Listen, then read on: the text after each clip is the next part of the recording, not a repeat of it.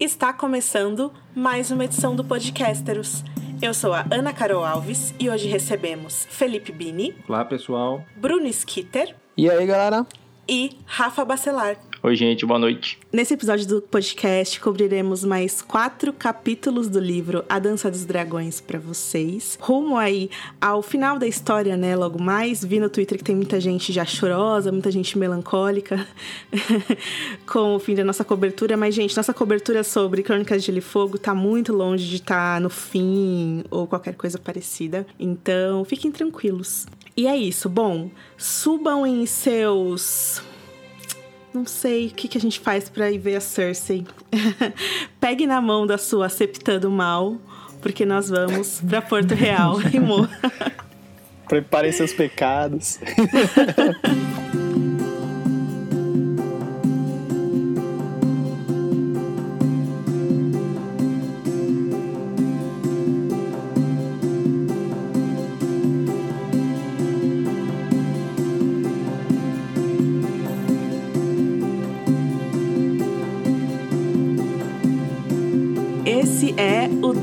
11 capítulo da Cersei na nossa leitura paralela de Festim à Dança. No entanto, é o primeiro capítulo dela em A Dança dos Dragões. Bom, vamos lá, Cersei. A Cersei tá na cela dela, é um lugar horrível, de 2 metros por 2 metros, fria, a janela bem alta, ela não consegue ver, não consegue alcançar nada. Ela se lembra que a primeira muda de roupa que eles ofereceram, ela rasgou inteira, mandou todo mundo tomar no cu. Daí, da próxima vez, ela já tava morrendo de frio, então ela vestiu correndo que eles deram para ela, agradeceu, atropelou-se nas palavras, em desespero, né? E o capítulo, ele começa com a frase: Cada noite parecia mais fria do que a anterior é bem literal e real, né? Porque o inverno chegou ou está chegando. É, então, esse é o conceito de Cersei, né? Essa é a situação de Cersei nesse momento. É, então, é, a gente sabe, a gente já entendeu através de todos esses capítulos, através desses dez capítulos anteriores da Cersei, que o fluxo de pensamento e o fluxo de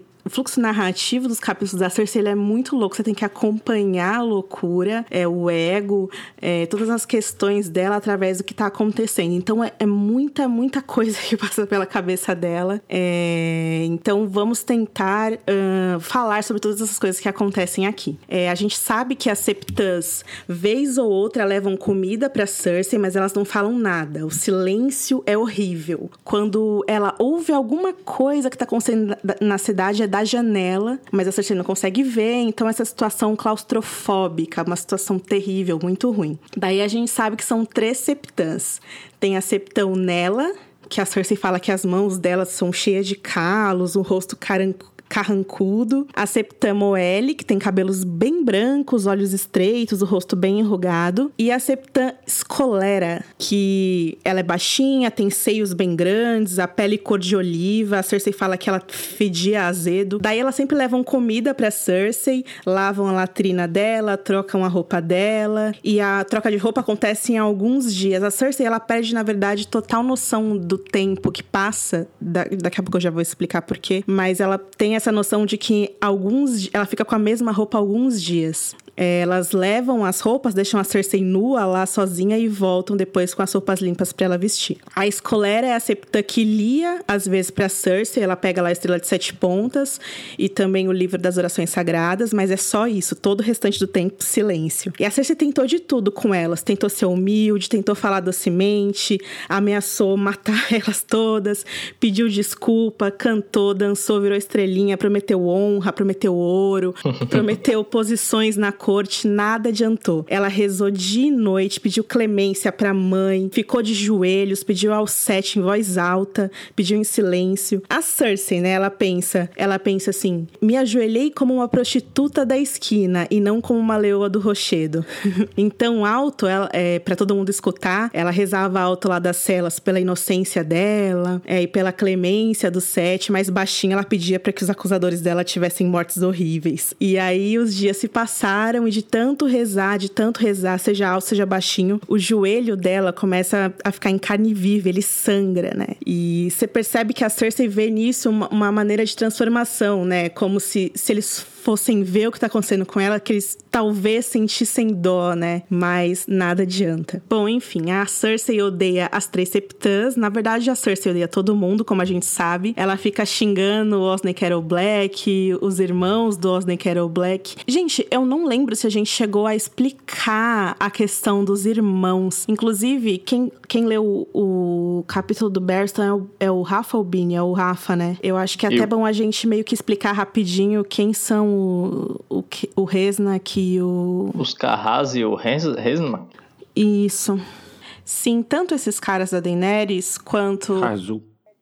Arrasou. Quanto os Carol Black, eles são esses tipos de personagens que o Martin coloca eles assim, tipo, Tó, é, eles são, eles estão aqui trabalhando para essas pessoas.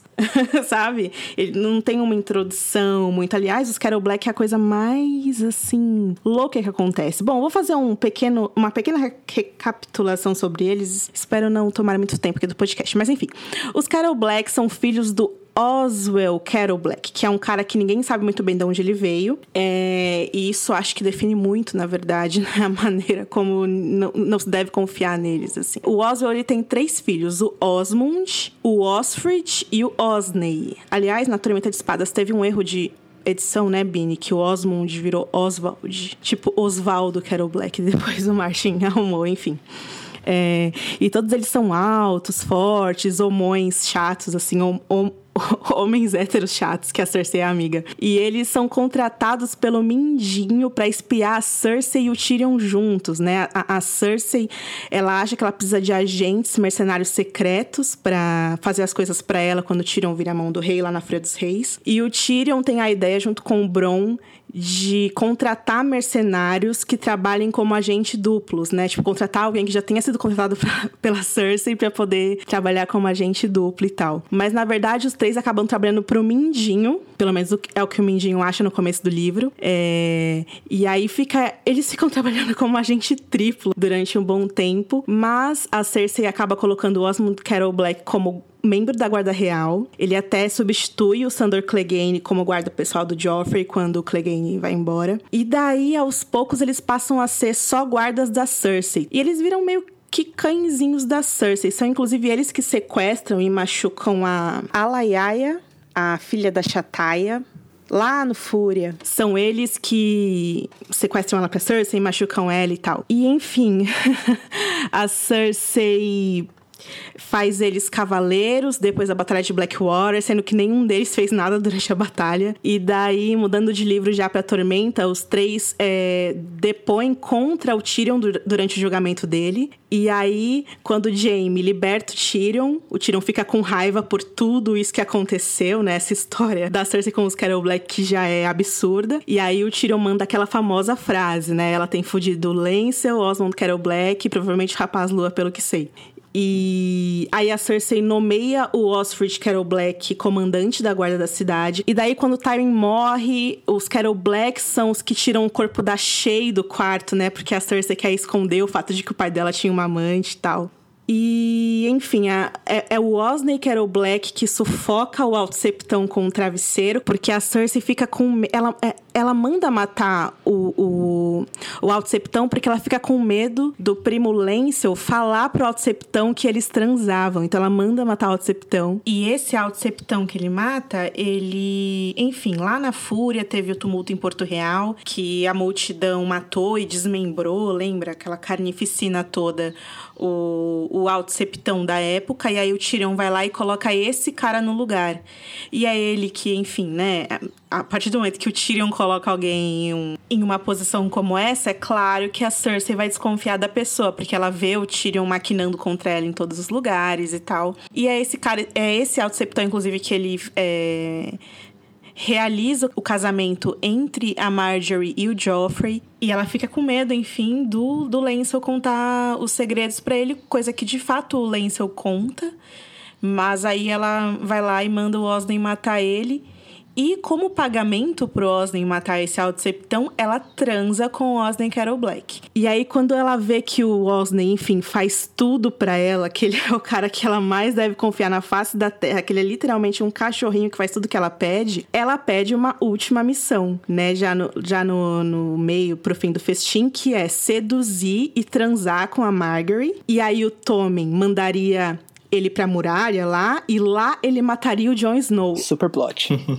Eu acho que vocês lembram de tudo isso, né, gente? Enfim. Daí ela promete para ele que depois de tudo isso, enfim, depois que o Alto Septão, o Alto Pardal for julgar a Marjorie pela fornicação e pelos crimes dela, é, a Cersei vai dar um jeito de conceder perdão para ele, dar um seu senhorio para ele e tal. Só que a Marjorie, apesar de paquerar ele e tal, ela não dá muita bola e deixa ele querendo. É a história que já é bem ab absurda até aqui, né?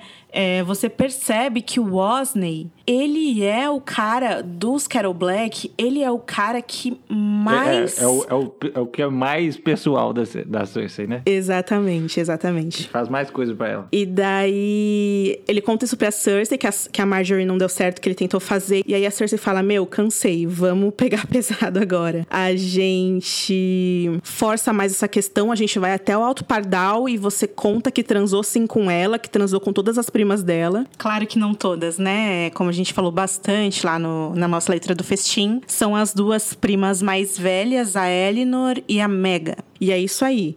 Daí ele fala, tá, e o que eu ganho em troca dela? Vamos transar. e é isso que ela faz. Ela transa com ele de novo. E aí, por causa disso, a gente já sabe toda a confusão que aconteceu, que eu acho que tá mais preso na cabeça das pessoas, né? Todo mundo foi preso e todo mundo se fudeu. É o resumão Cato Black. O bizarro é que o Martin, além dos personagens serem parecidos, ele bota os nomes parecidos também. E aí é meio bizarro pra diferenciar. O mesmo caso dos Carrais e do Resmar, claro. Exatamente, exatamente. É, enfim, e, e, quando esses caras são, são apresentados no Fúria, você tá preocupado com outras coisas, né, do Fúria. Você tá preocupado pra saber o que, que vai acontecer com a Sansa, entendeu? O que vai acontecer com a área. Você não quer nem saber que, quem foi o mercenário que o Mindinho contratou e o que o Tyrion tá fazendo, sabe? Você não tá nem aí pra isso. Mas aí quando você vê, já virou um emaranhado, né, a trama, que é bem interessante. Enfim, voltando pra Cersei, que tá fudida na cela dela lá. ela tá odiando o, o Osney Carol Black, ela tá odiando o Warren Waters, que é o almirante que fugiu com a frota toda de navios que ela tinha dado dinheiro para construir. Ela tá com ódio do Orton Merryweather, que fugiu pra Mesa Longa. Pra quem não sabe, a Mesa Longa fica na Campina, né? Então, ele realmente se bandeou. E ele levou a Taina de Mir, que a Cersei considera a única amiga de verdade que ela tem na vida. Pântano de Mir. O pântano de Mira, exatamente. a Cersei tá odiando Harry Swift, tá odiando o Paisel. É, ela fala, que absurdo, nenhum daqueles inúteis vieram me tirar daqui ainda. O que, que eles estão fazendo? Deram o meu reino nas mãos dos meus inimigos. Ela odeia o Meryn Trent, ela odeia o Boros Blount, que são os membros da Guarda Real que estão lá no castelo fazendo sabe-se lá o que, que não foram lá resgatar ela ainda. E ela odeia o Lancel, porque como ele falou que amava ela e agora estava acusando ela daquelas coisas nada a ver. Ela odeia o tio Kevin, que se recusou a ajudar ela quando ela pediu auxílio auxílio para governar Westeros, enfim. A Cersei tá puta. E, é claro, o Jaime. Ela odeia o Jaime. Os pobres companheiros, eles estão, assim, cercando o septo, tem muita gente ali. E a Cersei começa a pensar que o Jaime não conseguiu chegar, chegar até lá por causa disso. Mas ela fica pensando: eu espero que aquele burro do meu irmão ele não chegue aqui sozinho, que ele pelo menos venha com um exército, que ele venha preparado para me tirar daqui. Daí ela começa a perguntar para Septans lá sobre o Jaime: cadê o Jaime? Cadê meu irmão? E ninguém, é claro, responde. Ela pergunta sobre o Loras: e o Loras? Estão sabendo do Loras? O Loras tá queimado mesmo lá? O que, que aconteceu? E ninguém responde sobre o Loras. E daí ela lembra da última notícia que ela teve sobre o reino, que foi sobre justamente o Loras é, tá morrendo em Pedra do Dragão, lá por causa do, do cerco cerco que eles fizeram para tomar o castelo e aí derrubaram óleo quente nele, pelo menos dizem que isso aconteceu, né? E aí ela fala: ai, tomara que ele morra mesmo, tomara que ele morra logo, porque aí vai ficar um espaço vago no lugar da guarda real e eu preciso muito disso e tal, etc. Mais tarde no capítulo a gente vai entender por que, que ela, por que tanto ela quer um lugar vago na guarda real. Enfim, aí estamos na cabeça da Cersei ainda. Ela pensa que ela odeia o Jaime, porque não é possível que esse cara esteja demorando tanto para chegar. Mais ou menos, né? Pois é, ela lembra da, da cartinha que ela escreveu para ele. Venha imediatamente, ajude-me, salve-me. Preciso de você agora como nunca precisei antes. Amo você, amo você. Venha imediatamente. Daí, pensando nisso, ela se enche de esperança de novo. Fala que assim que o Jamie chegar, o alto pardal e as suas cadelas irão cantar uma canção diferente tal. Enfim, aí ela lembra que o Kyburn é a única pessoa que visitou ela durante esse tempo. Que ele pegou a carta do Jamie, prometeu que entregaria a carta do Jamie, mas que o Kyburn também nunca mais voltou, voltou para vê-la. E ela começa a pensar que o Kyburn também já era, que ele provavelmente foi morto por alguém ou que tá numa cela suja, imunda lá. Aí a gente também sabe que a Cersei reza pra cacete, pede pra mãe, pro pai, pra donzela, pro ferreiro, pro guerreiro, pra velha, pro estranho. É, mas lágrimas nunca, nunca chorava, odiava se sentir fraca. Daí ela xinga os deuses porque eles deram pra, não deram para ela força do Jaime, não deram para ela força do Robert, porque ela tinha um coração de guerreiro, mas o corpo fraco de uma mulher. É, ela fala que ela tentou sair na mão várias vezes com a Septus, mas levou um baita pau, né, claro.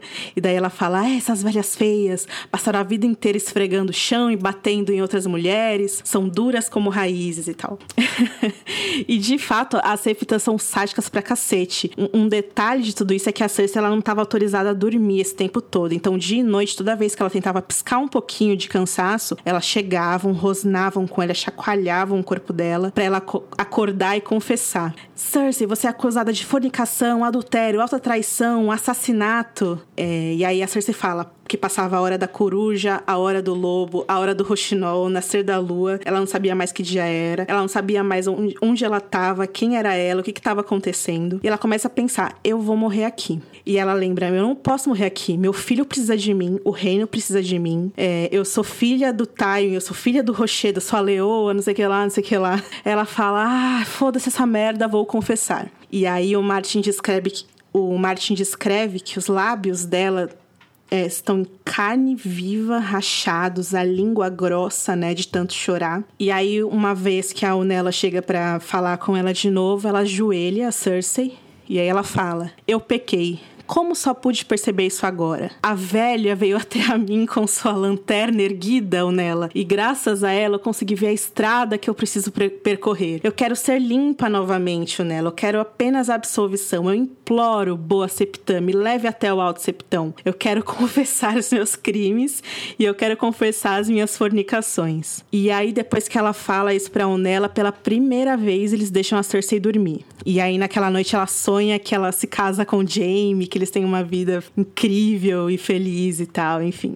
Daí o dia amanhece depois que a Cersei tem essa noite incrível de sono e eles chamam as eles começam a chamar a Cersei por vossa graça. De novo, daí ela se emociona toda e vai lá falar com o Pardal. Ela tá se sentindo um pouco um ser humano novamente, eu acho. Naquelas, na verdade, né? Porque ela pede para tomar banho e antes de ver ele, daí elas falam: "Não, Vossa Graça, banho só depois. Agora você precisa da limpeza da sua alma. E aí, a caminho, né, a Cersei aproveita que elas estão mais de boas com ela, falando com ela e tal, e ela pergunta do Tommen. E aí elas falam para ela não se, não se preocupar, porque o Tommen tá no castelo, sendo muito bem cuidado pela rainha. Ele tá sendo muito bem cuidado pela rainha, não se preocupa. Daí, quando elas falam isso, a Cersei fica puta. Ela tenta não demonstrar, né? Daí ela responde: Ai, que bom, gente, que ela tá em casa já. Eu nunca acreditei nessas coisas horríveis que falaram contra ela. Mas então, não, não teve julgamento contra ela? Daí a escolera começa a falar: Ah, então, vai ser em breve, sabe? Mas é que o Loras, ele tá com problema, tal. E aí a escolera começa a falar e a Onela fica, tipo assim, sinistra. Fala: cala a boca todo mundo, aqui não é lugar de fofoca, impede que elas falem mais sobre isso. É engraçado isso, é, queria parar um pouco para comentar esse trecho, porque lendo esse trecho especificamente, eu tive muito uma sensação de que essa condição do Loras, dele tá em coma pelas queimaduras e tal, ela pode muito ser usada para eles adiarem o julgamento, né? Ou até para ganharem tempo para resolver essa condição da Marjorie, no sentido de que talvez o Loras esteja bem, talvez nada tenha acontecido com ele, não sei. É, mas aí eles vão falar que ela tem que ser defendida por outra pessoa. A Marjorie, né? Sim, que era exatamente o que a Cersei queria, desde o começo. Assim, do ponto de vista dos Tyrell é ruim para eles, porque eles não têm garantia de que alguém vai aceitar. Por que, que tem que ser o Lora só? Não, não existe essa necessidade, né? Precisa de ser um guarda real. Por acaso, um guarda real é irmão dela, mas em nenhum momento existe uma regra que fala que tem que ser só o Loras que tem que defender. Uhum. É, é por isso que ela queria tirar ele do jogo, né? Que a, que a Cersei queria tirar ele da, da Porque ele, jogada. é, porque ele é bom, é. Aí ela queria É, colocar exato. um ruim, que é o monte que tem lá. Daí elas levam a Cersei até o Alto Pardal, e aí quando ela chega no santuário dele, é um local que tem sete lados, cada lado tem um rosto de um dos sete esculpido, bem tétrico assim, né? Talvez a série de TV tenha tentado até imitar isso. É, a, a Cersei vê que ele tá muito magro, cabelos grisalhos, o semblante de quem parece que já passou muita fome. E ela fala que, ela, que ele tem olhos desconfiados, né? E ele veste uma túnica de lã toda desregular até os tornozelos, sem cor, sem nada. E aí ele tá sentado escrevendo na escrivaninha e ele se vira pra ela. Daí é um diálogo, diálogo sensacional que eu vou tentar, enfim, contar aqui. É, ele fala, e aí, Cersei, manda, o que, que foi? Daí ela, ai, Pardal, eu vou confessar sim. É, a velha veio até mim com sua lamparina sagrada, iluminou meu caminho, eu vi a luz, não sei o que, não sei o que lá. Daí ele, tá, falou. É, Unela, você fica aqui pra anotar tudo e vocês duas, Escolar e Moelle, podem sair. Depois a gente se vê. Beijão, tchau, tchau. e aí a Unela pega o pergaminho, pega a pena, pega a tinta, prontinha pra anotar os crimes pesadões da Cersei. Tipo, bora lá que isso aqui vai ser um livro, né? E ela senta, né? E aí a Cersei começa a perceber que aquilo é oficial. O pardal junta as pontas dos dedos e a Cersei fala que é igual o Tywin fazia. E aí ela sente medo, porque ela lembra do pai. E aí ela pergunta pra ele se depois de confessar, se ela vai poder ir pra casa e tal. Daí ele fala: Olha, agora não é hora disso. Fala tudo que você tem pra falar comigo. Se arrependa dos seus pecados. E depois a gente vê. Daí a Cersei: Bom, então bora que eu quero ir pra casa. Quero minha cama, quero meu filho. Daí ela: Ai, é, que a mãe tenha misericórdia de mim. Tenho me deitado com homens fora dos laços de, de casamento. Eu confesso. Daí o Pardal, tá, então me conta, quem foi? Daí a Cersei, Lancel Lannister, meu primo, Osney Carol Black, os dois irmãos de Osney.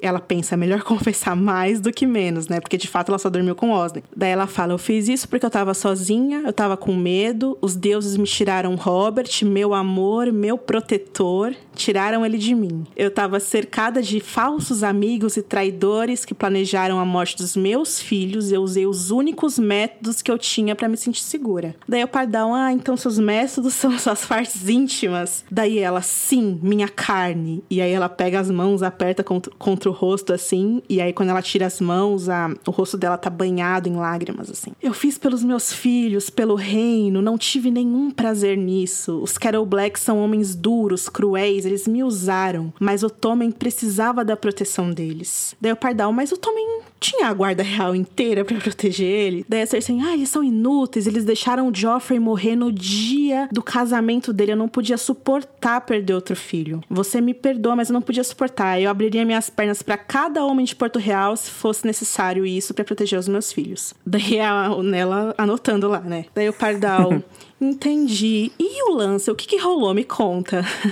Daí ela pensa, pensa, com medo, demora um pouco. Daí ela responde: O lance eu me amava. Dele, tá, e que, que isso tem a ver com você ir lá e transar com ele só porque ele te amava? Daí ela chorando, né? A Cersei começa a chorar bastante.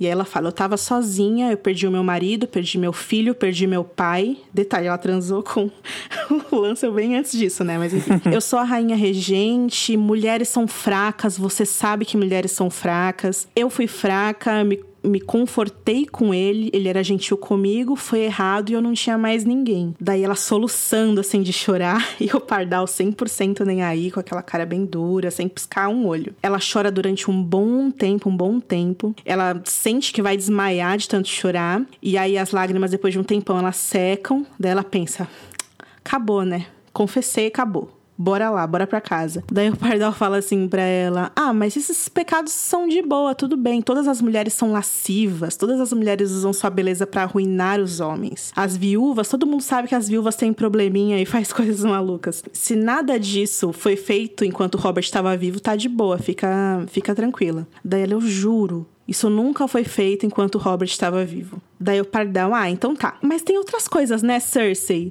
O Osney falou que ele matou um homem por sua causa. Ele falou que é, deu falso testemunho contra a Marjorie, contra as primas da Marjorie, por sua causa, porque você mandou. Daí a Cersei, mentira dele, não ma mandei matar ninguém, eu amo a Marjorie. Imagina que você acha que eu ia fazer isso com ela. Daí o Pardal, tá, mas tem uma acusação aqui também, Cersei, sobre você ter mandado matar o Robert Baratheon, primeiro seu nome e tal. Daí ela, foi um javali. Eu não sou um troca-peles.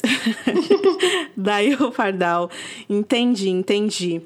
Cersei, e essa história aí que a galera fala que seus filhos são bastardos gerados através do incesto? Daí ela, ai gente, o Stannis é um tonto que quer o reino pra si, mentira aquela carta, mentira dele. Daí o Pardal, é, é verdade, o Stannis é doido, ele curte um demônio vermelho lá, a fé, a fé dele é falsa. Daí a Cersei sente consigo que ela tá conseguindo convencer ele, que vai dar tudo, tudo certo e tal, começa a ficar feliz.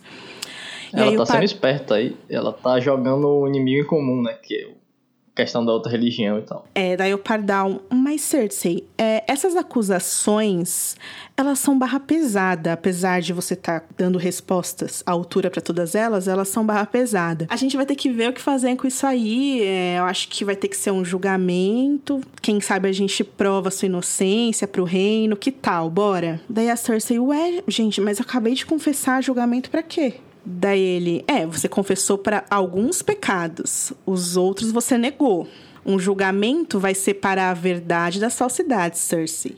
Que os sete te perdoem, tomara que sua inocência eh, seja aprovada dessas outras acusações, mas vai ser necessário isso. Daí a Cersei, puta, né? Mas ela percebe que não vai ter muito o que fazer. Daí ela fala: tudo bem, eu me curvo, é, diante da sua sabedoria. Vamos lá, tô pronta pro próximo passo, mas eu gostaria muito, inclusive eu gostaria de implorar para poder ver meu filho. Daí o Pardal fala: "Olha, eu não sei se seria apropriado você se encontrar com ele antes de você ser limpa de todas as suas iniquidades, é, mas eu vou permitir que você tenha visitantes." Um por dia. E aí a Cersei chora em agradecimento e tal. Chora de verdade. Na- o, o texto faz essa ressalva. Que dessa vez as lágrimas eram reais. A parte que ela fala que ela quase desmaia, eu senti que é, é muito catártico isso pra Cersei, né? Tá nessa posição de ter que dar satisfações pros outros. E que muito dessas, dessas confissões, que são metade de mentira, metade de verdade, que ela faz, tem. É é difícil pra ela dizer a verdade, né? Mas enfim, dessa vez realmente ela chora 100% e entrega aí esse sentimento. E aí no caminho de volta, as elogiam ela, falam que ela deve estar se sentindo limpa, como uma donzela no dia do seu casamento, né? Depois de ter confessado. Daí a Cersei pensa: cara, eu trepei com o Jaime de manhã no dia que eu casei com o Robert, ruê, ruê, sabe?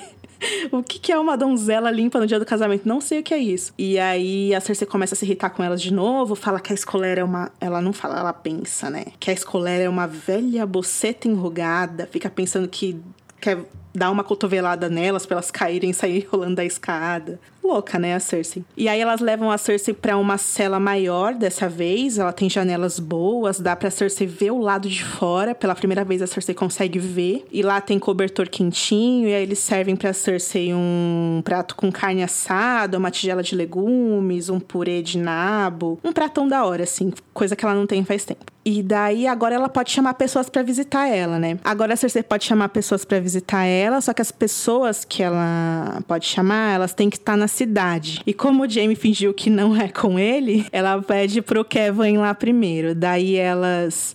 Ah, o senhor regente, pode deixar, a gente chama ele, né? A, a. Daí a Cersei, cacete, senhor regente, já tá no meu lugar, né? Daí naquela noite a Cersei dorme bem de novo e tal. E aí de manhã o Kevin chega. Ela vê que o tio parece bem mais velho. A última vez que ela viu ele, eu acho que foi no velório do Time, não é? Que ela jogou o vinho na cara dele, não foi isso? Ou foi depois? É, eu acho que foi.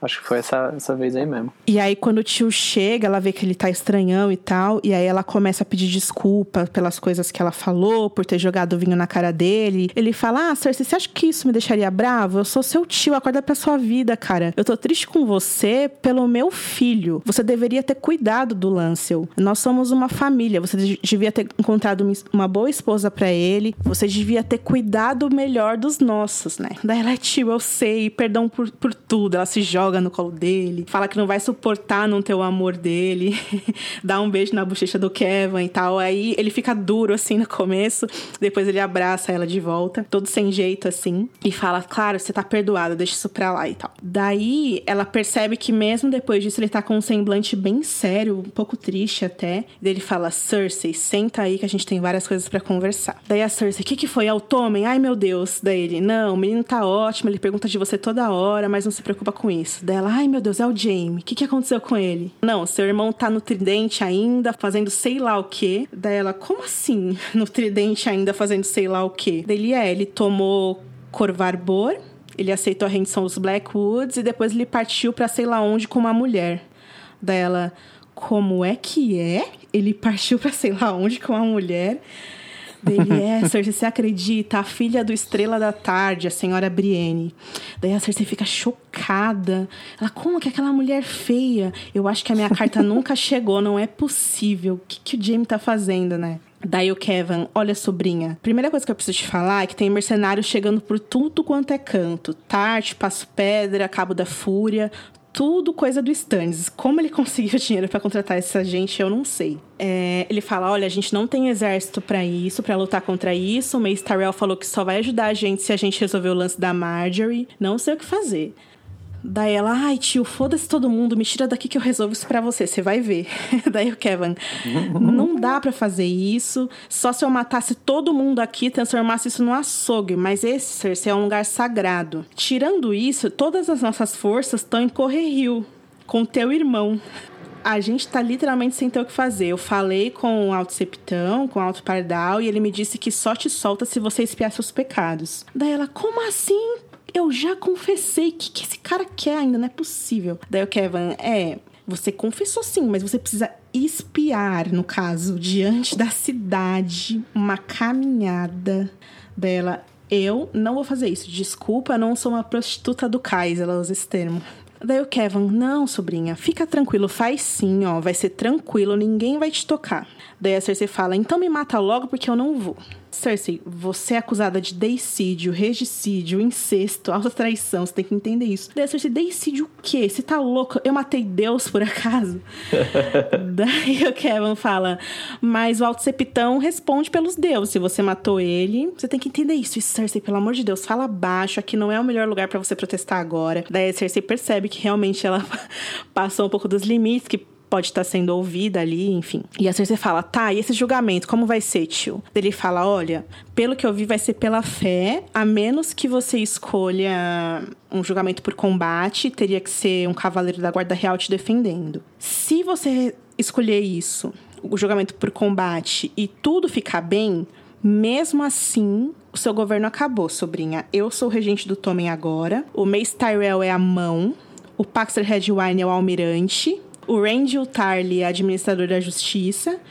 E aí ainda tem o Paisel lá como grande mestre e o Harry Swift como o cara que cuida da moeda e tal. A Cersei vai escutando aquilo, tipo, indignada, né? E aí a única coisa que ela consegue perguntar é como a Marjorie escapou de tudo isso e eu não. Daí o Kevin fala: olha, foi bem simples, o Randall Tarly defendeu ela. Ele foi o primeiro a chegar em Porto Real quando tudo começou a acontecer. E quando ele fez isso, ele trouxe o exército dele inteiro. Ela e as primas dela vão ser julgadas ainda, mas o caso delas é fraco. Todo mundo. O caso delas é forte, na verdade, né? Todo mundo que foi acusado de ser amante delas negou. O Osney negou. Os gêmeos Redwine foram declarados inocentes. O Hamish, o arpista, morreu. Todos os outros estão no calabouço do, do Kyburn. É... O único que ainda acusa a Marjorie de ter realmente fornicado e, enfim, sido lasciva é o cantor mutilado, Bardo Azul, que ele ficou meio louco. Dificilmente, enfim, a fé a justiça vai levar ele em consideração. E o Randall, ele ficou responsável por cuidar das primas da Marjorie e da Marjorie até o dia do julgamento. Então, o Alto Pardal, né, o Alto Septão, confia no julgamento deles confia no julgamento dele, né, na, na segurança que ele vai dar para isso, e elas estão lá por isso. Daí a Cersei, ah, pelo menos o Kyburn é meu brother ainda, né? sobrou ele. Daí o Kevin fala, Cersei, tem mais uma coisa. A Myrcella. Daí a Cersei já fica vermelha assim, né? O que, que aquele monstro do Tyrion fez? E aí ela lembra que ela tinha mandado o Balançoan trazer ela de volta para casa e tal, e não sabe, não tinha, enfim, ouvido notícias dele mais. Ela começa a xingar os dorneses todos, começa a xingar o Tyrion. E aí o Kevin fala: Olha, é o seguinte, a Marcela foi atacada por um cavaleiro chamado Gerald Dane. Ela tá viva, mas ela infelizmente foi mutilada e cortaram fora uma das orelhas dela. Daí a Cersei chocada, assim, né?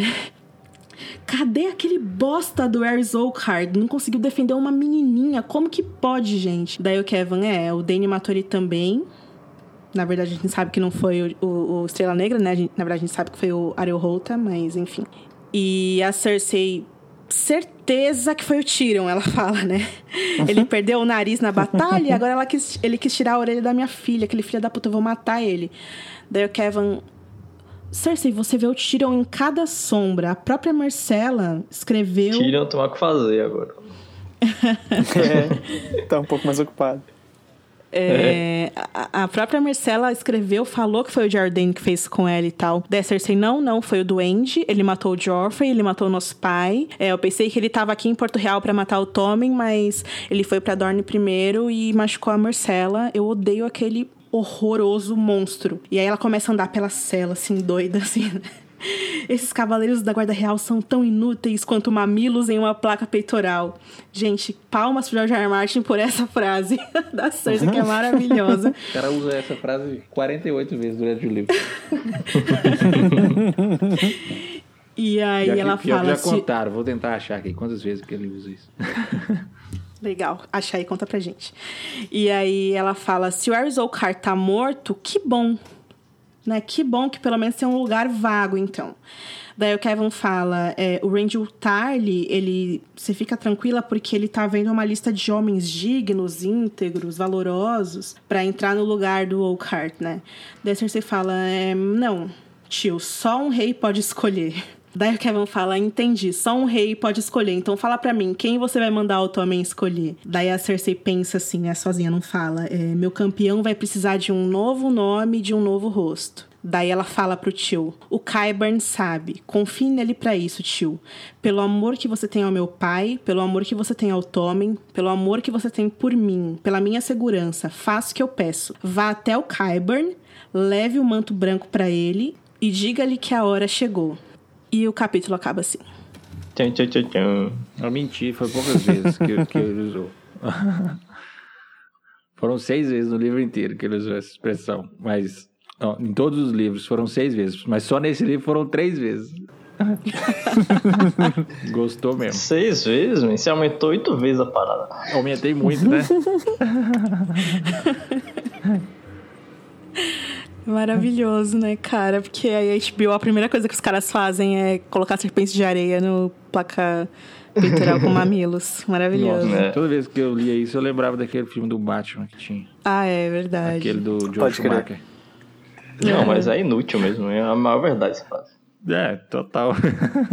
Engraçado é que a Cersei se, se engana durante o, todo o capítulo. Ela fica tentando se conformar que vai dar tudo certo, que vai dar tudo ficar bem, que o Jaime vai chegar e vai resolver tudo, e que ela não pode ficar mal porque o, o reino precisa dela. Mas aí quando chega o Kevin e começa a falar dos problemas do reino, ela fala assim, ela corta ele, fala assim, me tira daqui. Ela, tipo assim, ainda tem um comentário pensando assim, ah, não queria nem saber sobre mercenários, sobre nada disso, só queria ir embora daqui. Cara, é muito louco. Eu, eu sempre, eu acho que eu nunca entendi ainda meus sentimentos em relação aos capítulos da Cersei. Eu nunca sei se eu acho engraçado, se eu acho que é uma provocação, assim, pra gente. A gente sempre fica tentando achar uma redenção pros personagens, eu acho, sabe? Principalmente nas releituras, alguma coisa que a gente não viu, mas a Cersei ela é muito transparente, né? Mesmo nos momentos super ambíguos, assim, como esses momentos que ela tá confessando, entre aspas, né? Que ela fala meia, meias verdades. Eu acho que a parte do Lancel, por exemplo, que ela fala sobre ele, ele me amava dizia que me amava e eu tava carente e eu aceitava aquele amor porque, ela, porque era a única coisa que eu tinha. É, claramente não era a única coisa que ela tinha, mas ela se dava ao luxo disso por ser rainha, não sei, por se achar no topo do mundo também, não sei. Mas você vê que é o que ela sente mesmo, sabe? Só que ela mente ao, ao, ao falar que ela não fazia isso enquanto, enquanto o Robert estava vivo, né? Ou que não, é, que não transava com outros homens, né? Quando o Robert estava vivo, porque, enfim, o relacionamento dela com o Jamie é desde o início da vida, sei lá. A própria morte do, do, do Robert, eu acho que no fundo, ela acha que não foi ela mesma, entendeu? Ela acha. Ah, não fui eu que fui lá e matei, foi o javali, porra, sabe? Fui eu que peguei uma faca e matei meu marido. É, então é, é uma loucura assim muito real assim que, e eu, eu fico pensando eu acho que depois de algumas releituras você não tem como sentir outra coisa que não seja dó dessa situação dela sabe porque eu acho que principalmente agora que o Tyrion morreu ela de fato tá sozinha no mundo né e não tem ninguém para ajudar ela só... Ela acha que não, ela acha que o Jamie ainda tá junto com ela. Ela acha que Jamie Ela se tá. questiona. Ela, é, mas ela se questiona, né? Tipo, ela já não tá. Ela não tem mais a certeza que ela tinha, né? Tipo, isso que é. Essa que é a treta, eu acho, sabe? Tipo, ela meio piradona, assim e tal. E ela já começa a se questionar, sabe? Tipo, putz, e aí? Ele não vem? Sabe? Nesse capítulo mesmo, ele não vem? Aí ela começa a pensar, tipo, pra se convencer de que, É. de que ainda tem ele. Ah, não, minha carta não chegou, tá ligado? tipo, ela- Legal ela tá que a gente já sabe essa altura que ele recebeu a carta, né? E recebeu a mensagem e não respondeu, né? Do WhatsApp. visualizado né Visualizada, É, não visualizado, respondida. isso mesmo.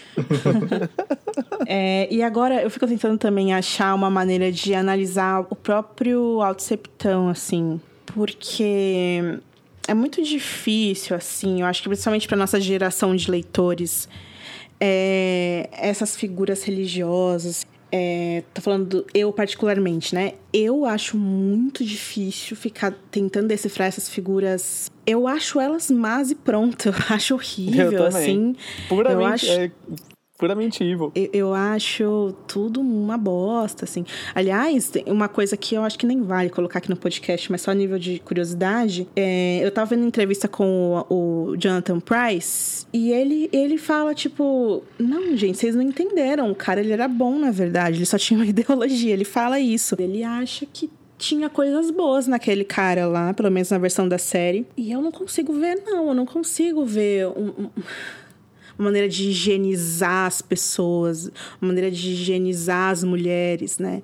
A Cersei é o mal, ela é o mal, causa muita dor para as pessoas. Ela tá muito longe de ser uma governante que é justa e que, enfim, é, promove melhorias e paz e prosperidade na vida das pessoas. Ela não é nem uma pessoa decente, tá ligado? Quanto menos isso aí, sabe? Nem pro perturbada. povo, nem para as pessoas que ela diz que ama. É, Por- então. Talvez pra pros ela mesma. filhos, não sei. É, nem pro irmão, nem pras amigas. ah, falando em amigas, isso é uma boa questão, né? A, a- o sentimento que ela nutre ali por, pela Taina de Mir. E a mina aplicou um vazar com sucesso, né? Já tá do outro lado do, Ah, do deu país. ruim, né? Pois é. Eu acho que teve um podcaster os passado aí que a gente prometeu que a gente ia comentar mais sobre a Taina e eu acho que talvez tenha chegado a hora.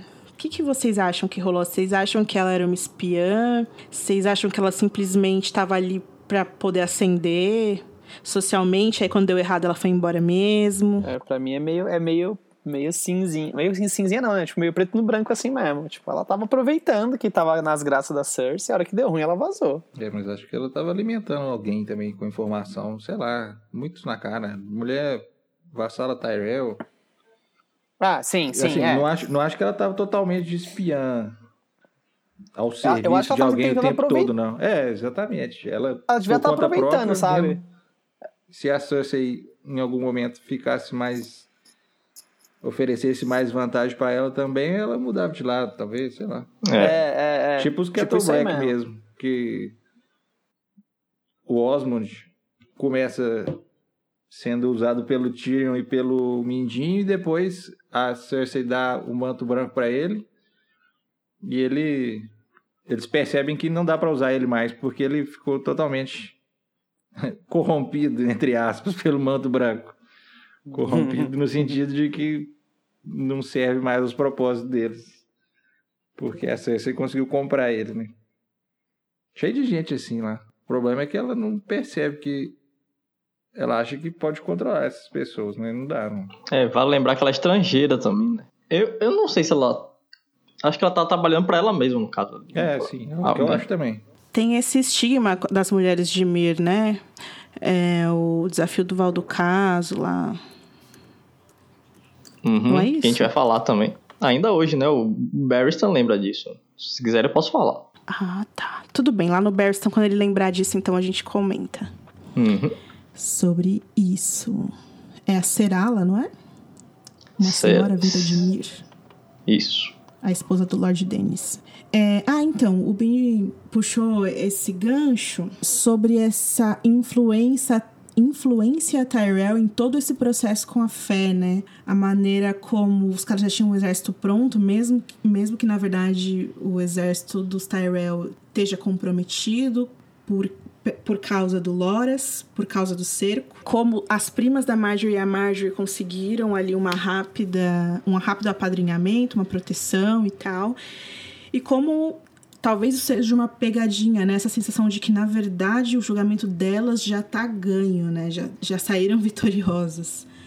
Não sei se a gente pode contar isso como certo, na verdade, né? Pode ser que é, elas se deem mal. Mas. É, às vezes passam essa esperança mesmo, né? De que já tá resolvido. Tipo, toda É, hora que eles falam, tipo, é nessa sensação de que já tá resolvido. E realmente o caso tá, tá fraco. Pra quem tá acusando, não tem muita prova. Era, a tentativa era o Osney, né?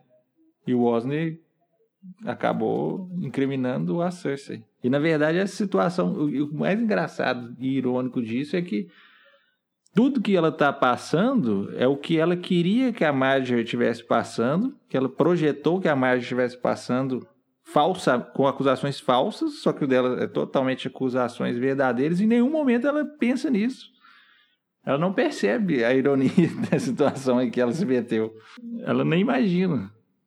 É uma, um descolamento da realidade total, né? da Total, princesinha completo. criada pelo Tywin. Nossa, cara.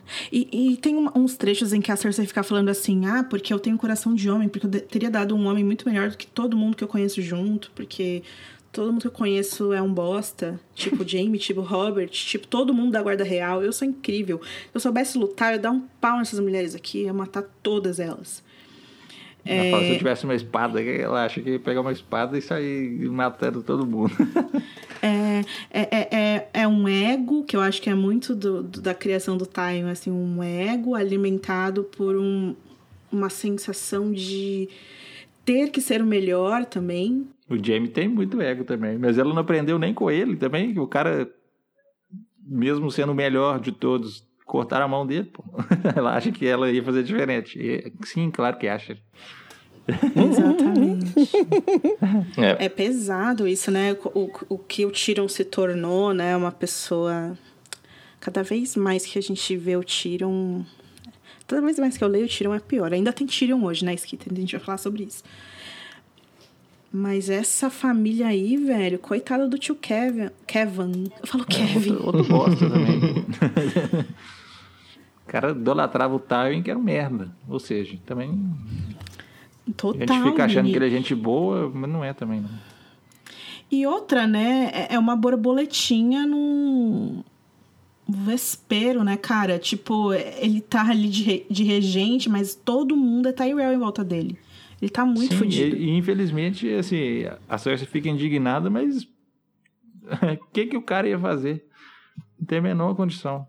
Dentro da, da corte, eles são inimigos, mas é interessante para os Tyrell manterem o poderio dos Lannister no trono e os Lannister precisam deles, porque, como ele falou, toda a força Lannister atual que não tá na cidade, que é pouca, tá na- nas terras fluviais. E os, e os Tyrell têm diversas forças separadas. Tem essa do Tarly que ele trouxe para Porto Real para intimidar a fé, o resto que tá lá no cerco, e, o- e o poderio naval totalmente dependente, não tem jeito. Não pode fazer nada. Não pode nem culpar o Kevin por isso. Ok, então, Cersei, te veremos de novo em breve. Agora vamos viajar um pouco. Pegue a sua armadura, o seu cavalo e vamos correndo para Mirin no primeiro capítulo de Barristan Selmy, o primeiro de sua vida.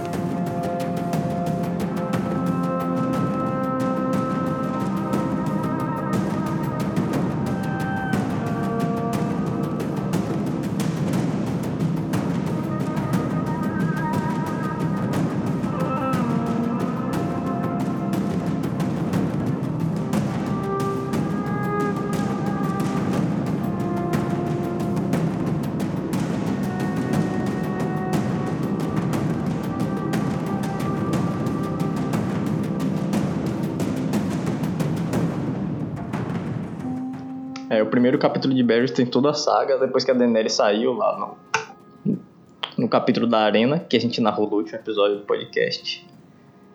É, o Barry tá meio que assumiu o lugar dela para mostrar o que que tá acontecendo lá na cidade, né, do cerco de Mirin. É, depois que a rainha voou com seu dragão, ela não voltou e muita gente na cidade tá temendo que ela, tá, que ela esteja morta. Né? Alguns Dothraki se deslocaram, os companheiros de sangue dela e até as aias que trabalhavam com ela se deslocaram para procurar por ela, né? Por todo o rio Verme, que é nas alturas de onde o Drogo foi visto pela última vez. Ficam correndo alguns boatos de que algumas pessoas viram ela cair, mas ninguém tem provas de que ela realmente, se ela realmente está viva e esse é um medo que permeia todo o capítulo. O próprio Barristan fica tentando se convencer várias vezes de que ela tá viva, de que tá tudo bem, mas ninguém sabe. Até porque, pela direção que o Drogon estava indo, é, ela pode ter ido parar em qualquer lugar. Inclusive, suspeita-se que ela foi parar no meio do Mar Dothraki, né, onde vários calazares lá rondam aquelas, aquela localidade. E a qualquer momento ela pode, se ela não for morta pelo Drogon ou por uma queda, ela pode acabar sendo morta por um dos Dothraki. Bom, o Belwas, que foi o cara que comeu os gafanhotos envenenados no lugar da Daenerys, os gafanhotos tinham sido destinados a ela, ele está entre a vida e a morte no tempo das graças.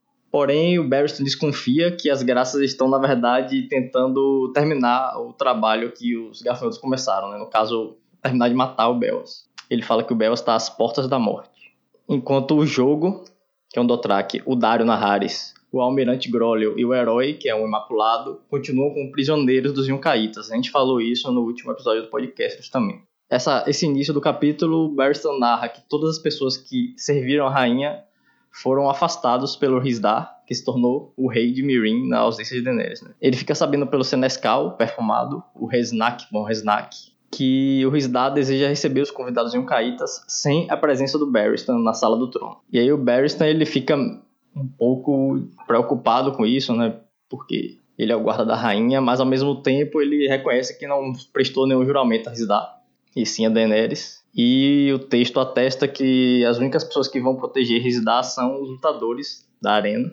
O Rizdar dá a desculpa de que, o Resnak no caso, ele fala que o Rizdar gostaria de ser visto pelos Yunkaitas como um rei mirinense defendido por guerreiros mirinenses também. E que a presença do Barristan lá sendo um estrangeiro, não seria essencial nesse momento. Mas que caso ele precise liderar as forças contra os Yunkaitas, ele será chamado novamente. Aí o Bert fala, ah bom, pelo menos isso, nisso ele tem alguma sensatez. Não vai colocar uns lutadores de arena para liderar um exército. E aí o Barristan ele se sente meio rejeitado e começa a vagar pelo, pela pirâmide. É, ele sobe para os aposentos da Daenerys e lá ele a única pessoa da Daenerys que continua na pirâmide, o único servo da Daenerys, além do Resnak, né, que era o Senescal, e que continua servindo o Rizdar. A única pessoa que continua lá é a Missandei, mas que também foi afastada do seu do seu do seu antigo papel de arauto, porque o Rizdar não achava apropriado deixar uma criança e escrava nesse papel. E aí o Barristan ele, ele descreve a Missandei como uma pequena fantasma que ainda assombra os aposentos da rainha. Dá até uma pena de imaginar ela lá sozinha, coitada. É, os Imaculados também foram desprezados por Rizdar.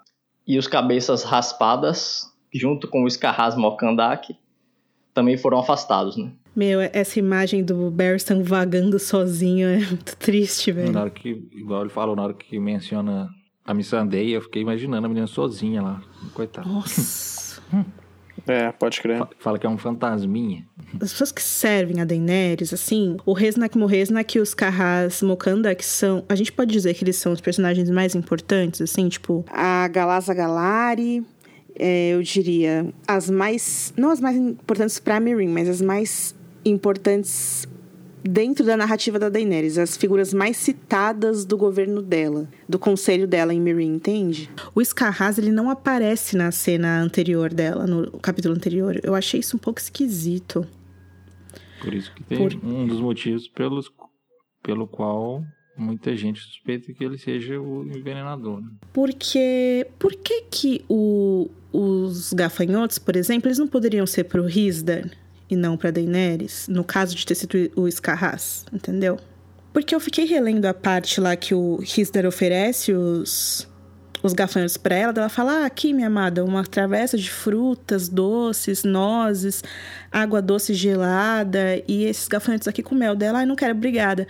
Daí o Beoas vai lá e fala: eu quero. E ele começa a comer e o Risdar não liga. Entendeu? Tipo, é claro que o cara ia começar a tossir, vomitar e morrer.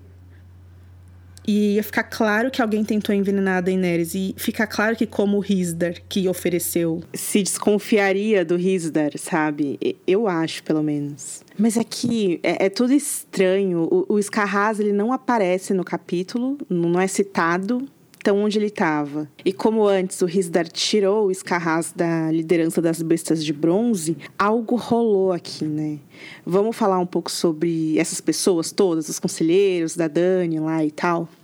É, o Resna que é aquele cara que servia, ele dá a ideia de que ele servia o Rizdar mesmo antes do... É.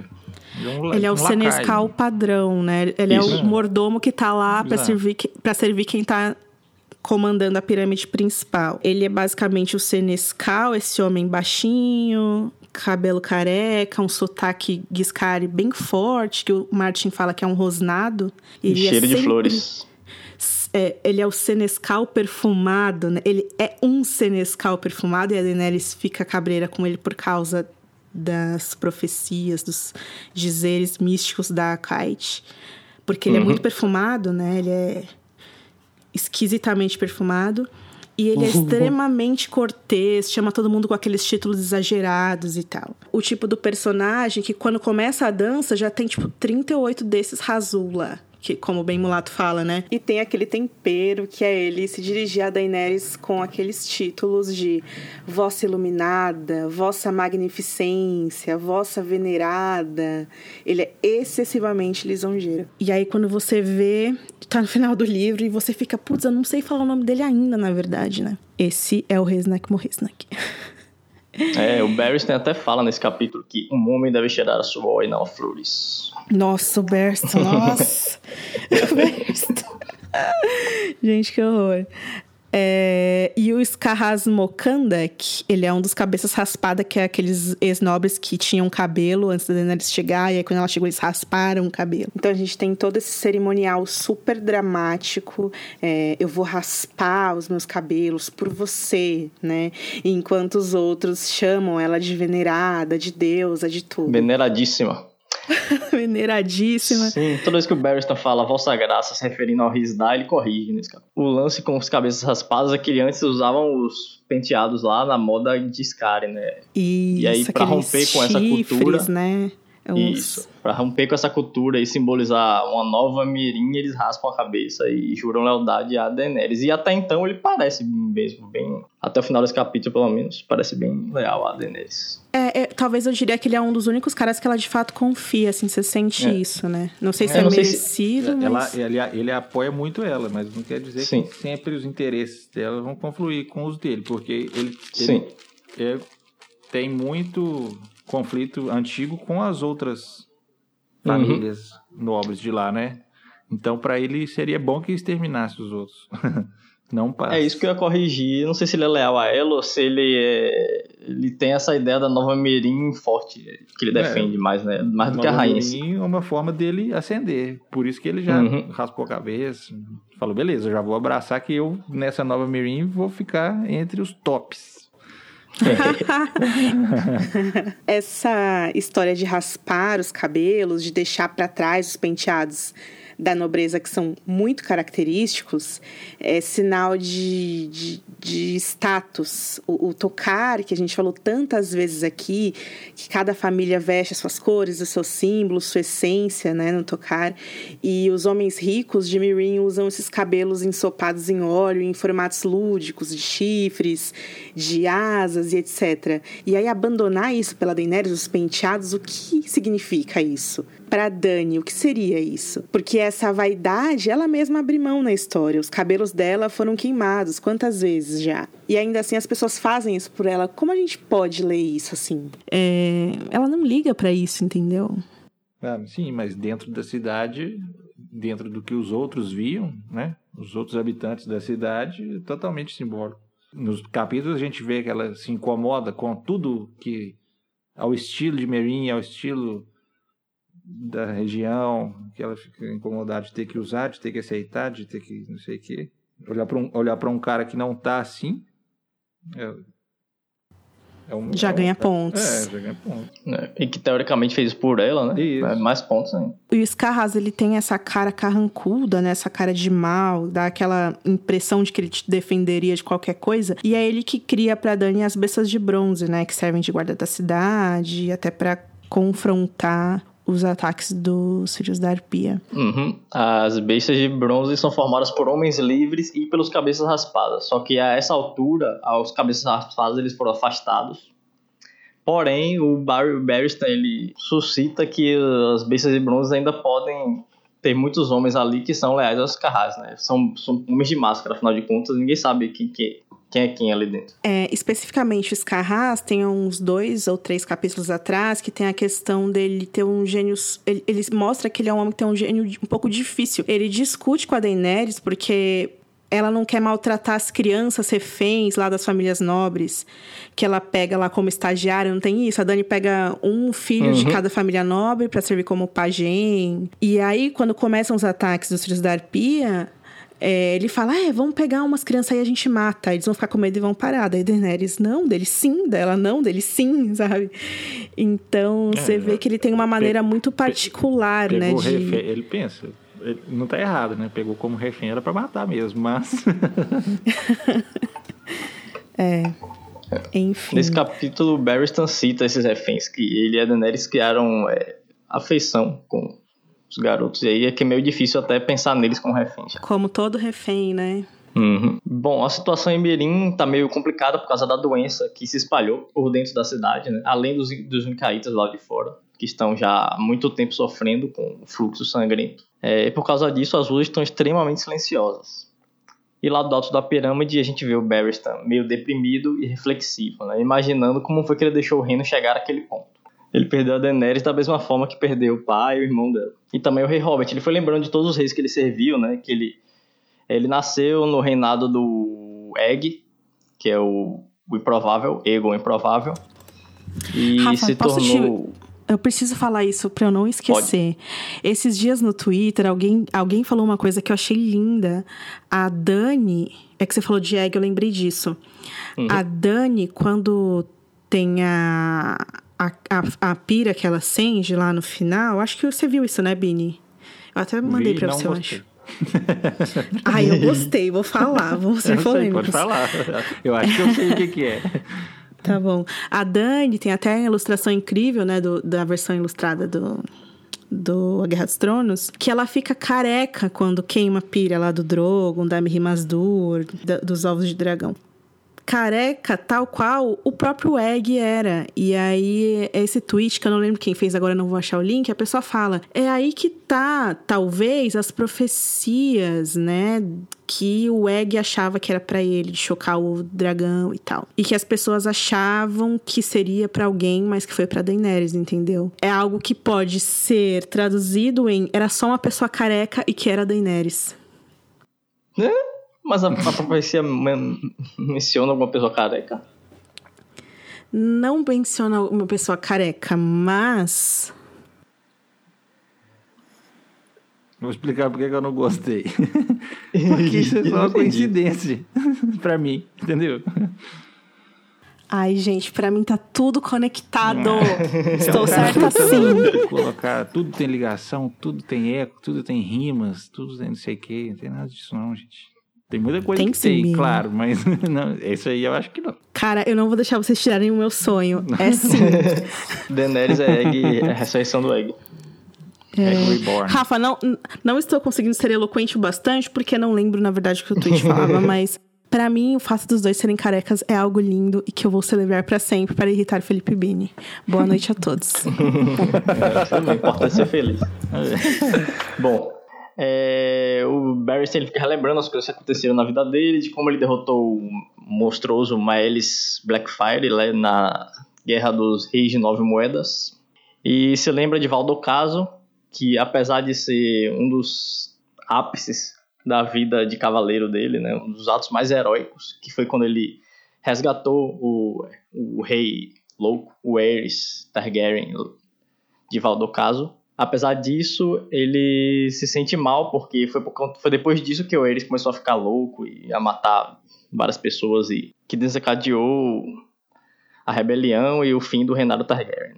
E aí ele começa a se culpar por não ter corrido bastante atrás da Daenerys na arena de Daznak, ponderando se o Dario teria corrido mais rápido, se tivesse ali no lugar dele, né? E chega à conclusão de que provavelmente sim, mas prefere não falar. Ele lembra de quando Drogon levantou voo com Dany nas costas, lanças e setas de bestas foram direcionados ao dragão, ferindo, e em resposta ele soltou fogo sobre as pessoas que estavam ali, matando 214 pessoas e ferindo três vezes mais. Ele também fala dos rumores de que os mirinenses colocaram balistas ao redor da cidade caso o Drogon volte, né, para assassinar o dragão. Só que ele lembra que não é tão fácil assassinar o dragão. E, inclusive, quando ele ouve sobre os boatos de que Daenerys caiu do Drogon, ele fala que não, ela não, ela não, ela, ela não deve ter caído dele porque ela não estava, ela estava montando o Drogon realmente como o Aegon montou o seu dragão muito tempo atrás. Ela estava no caso, ela não estava ali por acaso em cima dele, ela estava dominando ele, voando com ele. Ela não foi arrastada por acidente para fora da arena. E aí, quando ele pensa nisso, ele pode, ele pensa que ela pode estar voltando para casa. E ele acaba falando isso alto, em voz alta, e a Missandei aparece atrás dele. E ela fala, ah, ele, ela não deixaria a cidade sem a gente. E também fala para ele que os Carrás, o Cabeça Raspada, deseja se encontrar com ele secretamente. Ela diz que um dos das bestas de bronze, né, com a máscara de coruja, disse isso para ela. E aí o Barristan até pensa, ah, uma coruja ele era quando ele falou com você, mas agora ele pode ser uma preguiça ou um outro animal qualquer. E o Barristan concorda em se encontrar secretamente com os Carrás nos estábulos ao anoitecer, né? Quando ele chega lá, o Cabeça Raspada, lá nos estábulos, depois de algum tempo, ele encontra o Cabeça Raspada e o Cabeça Raspada tá com a máscara de um gato. Antes ele costumava usar a máscara de uma serpente. E aí quando o Barristan indaga sobre a escolha dele, né, da máscara, ele fala que os gatos vão para podem andar pra qualquer lugar sem que ninguém preste muita atenção a eles. E eu me lembrei da área quando li essa parte, né, na Gata dos Canais.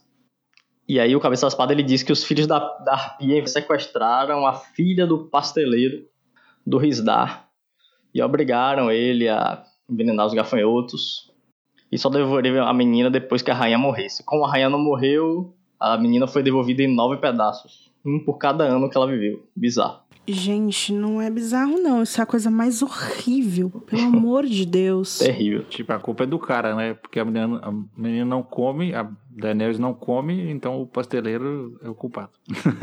É o culpado. Se é que isso é verdade que aconteceu, né? Mas. Se É. o Escarraz tá mandando a real, né? Se ele tá sendo honesto. O Barristan ele duvida um pouco, mas ele lembra que o próprio Risdar não. Ele insistiu bastante para que a Daenerys comesse os gafanhotos. O Barristan enfaticamente coloca que ele insistiu. Se a gente seguir aqui a conversa dos dois, o Risdar teria encomendado do pasteleiro a morte da Dani.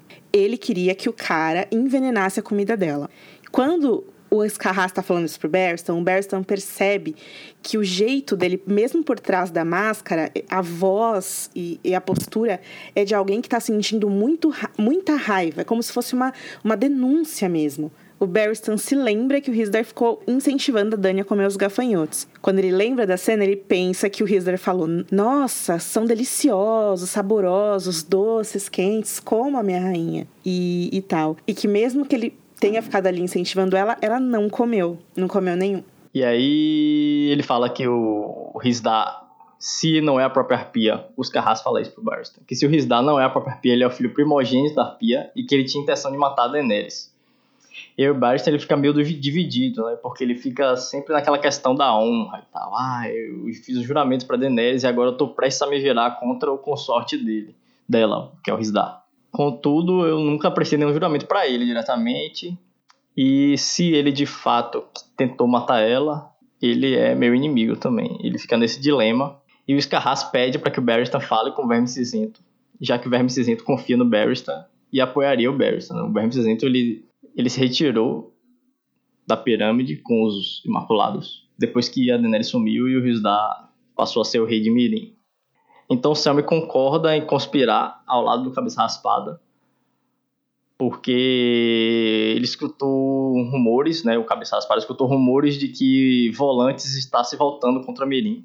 Volantes pretende chegar a Mirim e o Cabeça Raspada ouviu dizer que quando os volantenhos chegarem à cidade, o Ridá vai abrir as portas para eles e que a escravidão vai voltar. No caso, mesmo pessoas que não eram escravas antes vão acabar se tornando escravas. E inclusive é uma ameaça que ele faz pro próprio Selmy. Ele fala que ah, você pode terminar seus dias lutando numa arena, velho. Porque em Volantes a gente sabe que a, a escravidão ainda é forte lá. Né? E talvez por isso eles tenham se voltado contra um novo regime de, em Mirim, na Baía dos Escravos. E aí o Cabeça Raspada convence o Barristan a falar com o Verme Cinzento e atacar os Yucaitas que estão do lado de fora da cidade antes que a frota de volantes chegue para se juntar a eles. E o Barristan aceita isso com a condição de que o Rizdas tenha sua culpa comprovada antes de que qualquer coisa seja feita contra ele. Ou seja, ele fala: Bom, tudo bem, eu vou ajudar você, mas o Rizdas só, só pode ser ferido, qualquer coisa só pode acontecer com ele depois que a culpa dele for provada. Aí os Carrascos falam: Beleza, se for, se for comprovado que ele matou a rainha, eu vou matar esse filho da puta. E o Barristan fala: Não, quem vai matar sou eu. E no final ele fala: tudo bem, vou falar com o Verme Cinzento. E o capítulo acaba assim. Esse capítulo do Barristan fica parecendo um filme de espionagem, né? Eu fico imaginando ele com sobretudo, assim, nos estábulos. encontrando um cara com uma máscara. É, inclusive foi assim que ele entrou em Valdocado também, né? Com sobretudo, né? Como se fosse um viajante comum. Escalou as muralhas e tirou o Ares lá de dentro. Quem envenenou os gafanhotos? Eu acredito que tenha sido o próprio Rizda mesmo. Porque, como o próprio Barristan, é, os Carras falou, no caso, é, a própria coroa dele é a prova. Ele, ele, o que ele queria da Daenerys era se tornar rei de Mirin. Então, não faz sentido dividir o governo, uma vez que ele já conseguiu o que ele queria. Então, eu, eu só questiono o Rizdan, porque é, é, é claro, né? É muito óbvio que provavelmente foi o cara. Mas relendo o capítulo da Dani, da, do voo do Drogon, ele oferece, Rafa, a gente até tava comentando isso quando você tá, é, reiniciando. Ele oferece a bandeja de. Eles veem lá a bandeja de, de gafanhotos e o Belas dá um berro, gafanhotos! E vai lá e começa a comer. Depois que o Belas começa a comer, o Risda olha pra Daenerys e fala: Eles estão muito saborosos. E aí eu não sei como é essa questão aqui da tradução, né? Se eles são muito saborosos ou se estão muito saborosos, como que veio pro português. Ele fala isso, pra, é assim que tá na tradução da Márcia Blasques. Eles estão muito saborosos. Você deveria experimentar um pouco, meu amor. E aí ela fala não, obrigada, ela prefere as frutas, tal, e já muda de assunto. Então, do ponto de vista da Daenerys, como é descrito no capítulo dela na Arena de Dasnak, é isso que acontece, né? Do Barristan já foi um pouquinho diferente. Se estavam envenenadas, por que, que ele não. Eu sei que o Belas é. Trabalha para Dani, foi enviado para Dani é, e tal. Ele é descartável. Mas as pessoas. Ele, é, é esse meu questionamento. Ele não saberia que é, o cara morreu envenenado por causa disso e que iam acusá-lo de alguma coisa, entendeu? É isso que eu tenho pra dizer, assim, não, não me parece ter sido Risdar por conta disso, assim, ele não parece muito preocupado com isso. No entanto, o que me deixa meio cabreira com toda a cena de, dos, dos gafanhotos é o fato de que o Scarraz não estava presente. Uhum Ele, em nenhum momento a Dani fala, ah, não, ele tava lá embaixo com as bestas. Ou senão, tipo, ah, não, ele tava lá cuidando de alguma coisa pra mim, sabe? E isso me parece um pouco suspeito, assim. Então a gente tem isso, a gente tem a visão da Dani de como aconteceu, a gente tem a especificidade da tradução do termo como foi feito em português, né? Do Risdar falando que são muito deliciosos, provavelmente em inglês, mas em português ficou estão muito deliciosos. Parece que não é nada, mas é tudo, né? Se ele fala que estão, isso quer dizer que ele já tinha provado antes, mas provavelmente ele não provou. Porque se ele tivesse provado, ele teria morrido. E a visão do Barristan. Por que, que a visão do Barristan é diferente da visão da Dani? Ele contradiz o que a gente vê no próprio capítulo, né? Ele fala que o Rizdar ficou insistindo pra Daenerys comer os gafanhotos. O Barristan. Ele lembra disso. O Scarras tá completamente manipulando o Bastan ali. Nessa hora. É, E também a memória do velhinho não tá muito boa, né? Ele... Esse é um bom ponto. A gente O falar uma coisa. O Scarras traz o cara que supostamente envenenou e o Basta não pode negar isso, não pode fazer nada. E o fato do Resdar ter incentivado ela a comer ou não ter, que seja, só aumenta a chance dentro da cabeça do Basta, que não é uma cabeça muito desconfiada. Ela é um pouco desconfiada, mas assim, não ele não vai pensar muito em muitas camadas. E o Entendi. Scarra sabe disso. Tem o artigo do Adam Feldman no Desatando o Nome Enense, que o, a primeira, o primeiro texto dele ele fala quem envenenou os gafanhotos. E é um argumento muito convincente de que foi o próprio Scarras. Que ele não menciona isso que a Ana falou, mas eu acho que complementa muito bem o fato dele não estar lá. Mas nesse dia, por acaso ou não, as, as bestas de bronze era quem estava fazendo a segurança da arena. E isso era diferente do normal, que quem fazia eram os Imaculados. Ou seja, quem estava controlando tudo ali, quem tinha acesso ao camarote, a tudo, era gente dele. Além disso, ele era o que mais tinha a ganhar com a quebra da paz que resultaria de qualquer pessoa ali comendo o gafanhoto. Fosse o Risdar ou a Daenerys. O Bells não, mas... Também, talvez, ia gerar, se não tivesse Drogon, ia gerar no mínimo alguma suspeita ali e talvez uma quebra da paz da parte de um desconfiando do outro, né? Do Risdar desconfiando da e vice-versa. É, Mas, gerou, assim- né? O Barrows comeu e ele tá usando isso pra Exato. colocar o Barristan contra o. É, não, pode ser assim, também. Tô falando assim, num cenário em que a Daenerys não saiu de. que ele não tinha como saber que ela ia sair de Meereen, né? Não é verdade. Ela, eles discutiriam, talvez, desconfiariam. Ela desconfiaria do Risdar e ele falaria em público que seria ela que estava querendo envenenar ele. A questão importante é que, para ele, a paz é ruim. Porque estagnou a mudança naquele estado ali e ele não ascendeu tanto quanto ele gostaria. Então, É ele, verdade. ele, ele queria. A intenção dele sempre é que, ele, que ela elimine os outros nobres, que ela entre em conflito com eles, que ela, que ela, que ela mate os reféns das casas, né? Inclusive no capítulo que eu li da Daenerys passado, ela, é, ela mesma fala que a paz reconhece que a paz, é, ela tem que fazer várias concessões, né, para poder manter a paz. Uhum, né? Faz muito sentido mesmo. E assim, para ele, para ela, essa paz é, é o que ela achava que queria, depois vai não querer mais. Beleza, mas assim, ele apoiou ela no intuito de, de uma nova Mudar. Mirim que não incluiria esses nobres das grandes casas antigas, tipo Risdar, a Graça Verde, Resnack, essa turma aí. Ele queria ser o novo Mirim, né? E, e aí parou. A a paz parou com isso. Então ele queria continuar o conflito para. A ideia é essa, né? E o veneno ajudaria a continuar esse conflito para que ele continuasse ascendendo. É, sabe o que eu queria falar sobre o Barristan? É, o Benick talvez manje mais disso, sobre... A gente tem, assim, alguma motivação para o Martin criar ele como narrador que não seja o fato de que não tem outro personagem em Mirin para fazer isso? Não, foi totalmente para desatar o nó. Eu até tinha colocado isso nas minhas anotações aqui. Porque eu- lembro que a gente já conversou sobre isso antes, sobre o Barristan ser um tipo de narrador não confiável às vezes, sabe? Uhum. por ele errar datas, errar situações. Ele falou uma mentira pra Missandei nesse capítulo aí. Ela, ela comenta que tá cheio de armas supostamente antidragão em volta da cidade, né? Aham. Com balistas, essas coisas, e ele fala: ah, é, pode ficar tranquilo que não vai acontecer nada com os dragões, não. É, eles tentaram derrubar o, o Aegon Conquistador e as irmãs dele não conseguiram, o que. Mentira.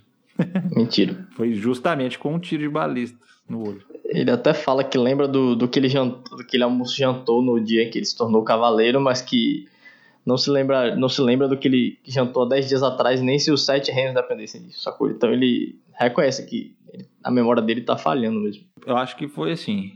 A motivação para colocar ele foi para resolver um problema logístico da escrita. Totalmente. Mas ao mesmo tempo, já que tinha essa necessidade, acho que o Martin tentou fazer uma coisa nova com ele, igual ele sempre comenta que o Bran é mais difícil de escrever porque é mais criança e tudo mais. Acho que ele não, ele nunca teve um, um pobre velho, teve, crescem, né? Mas assim, morreu do prólogo. Pra ficar falando coisas de pessoas que já estão com mais idade, o Basta fica falando, nossa, quando, quando que eu comecei a ter esse cabelo branco? Quando comecei a ter essa ruga na cara? Né? Ai, meu Deus. Sor vovô.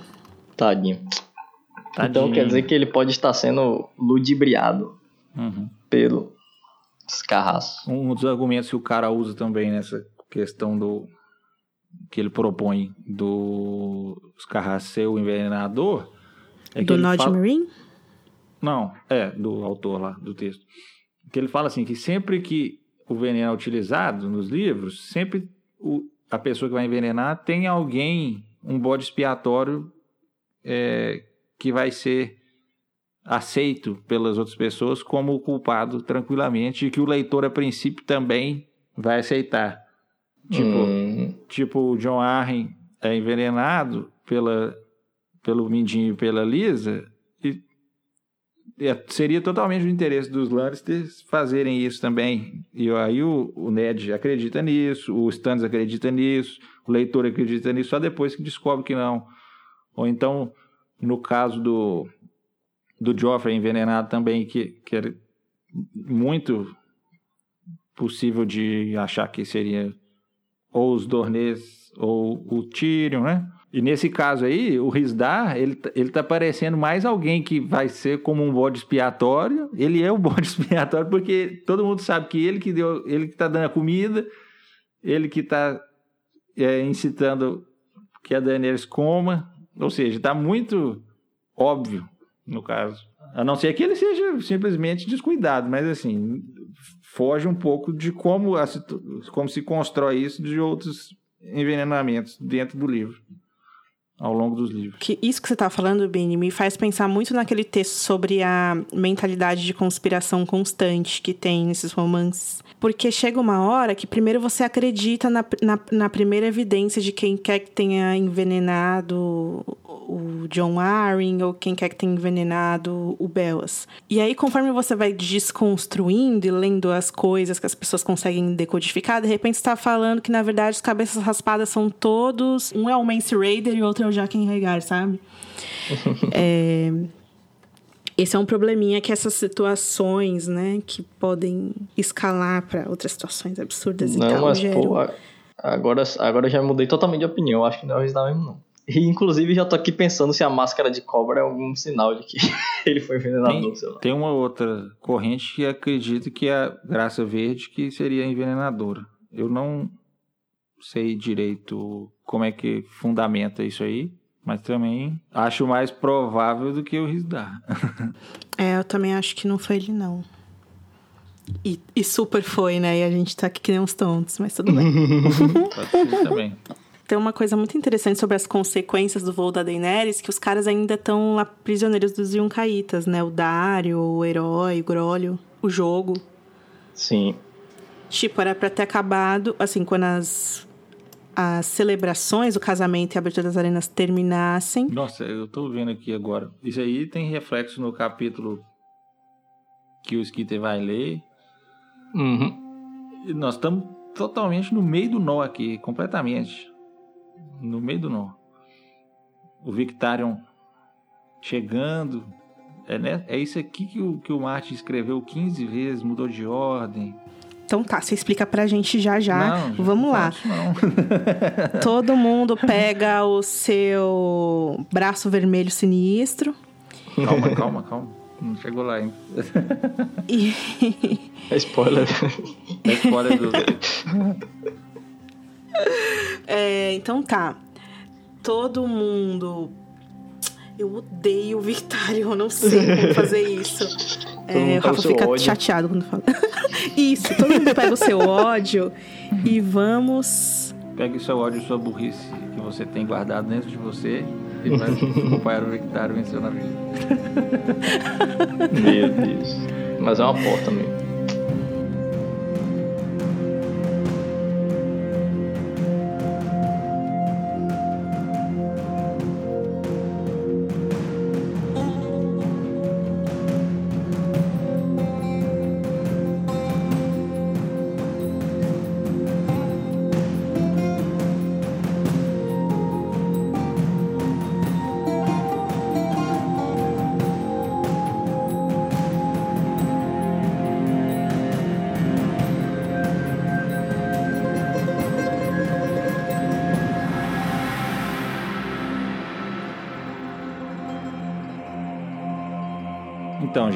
Aí tô- eu tô falando isso de burrice porque o Martin, a gente já falou isso 15 vezes, eu acho, nos podcasts, que o Martin fala que o Victarion é burro, igual uma porta.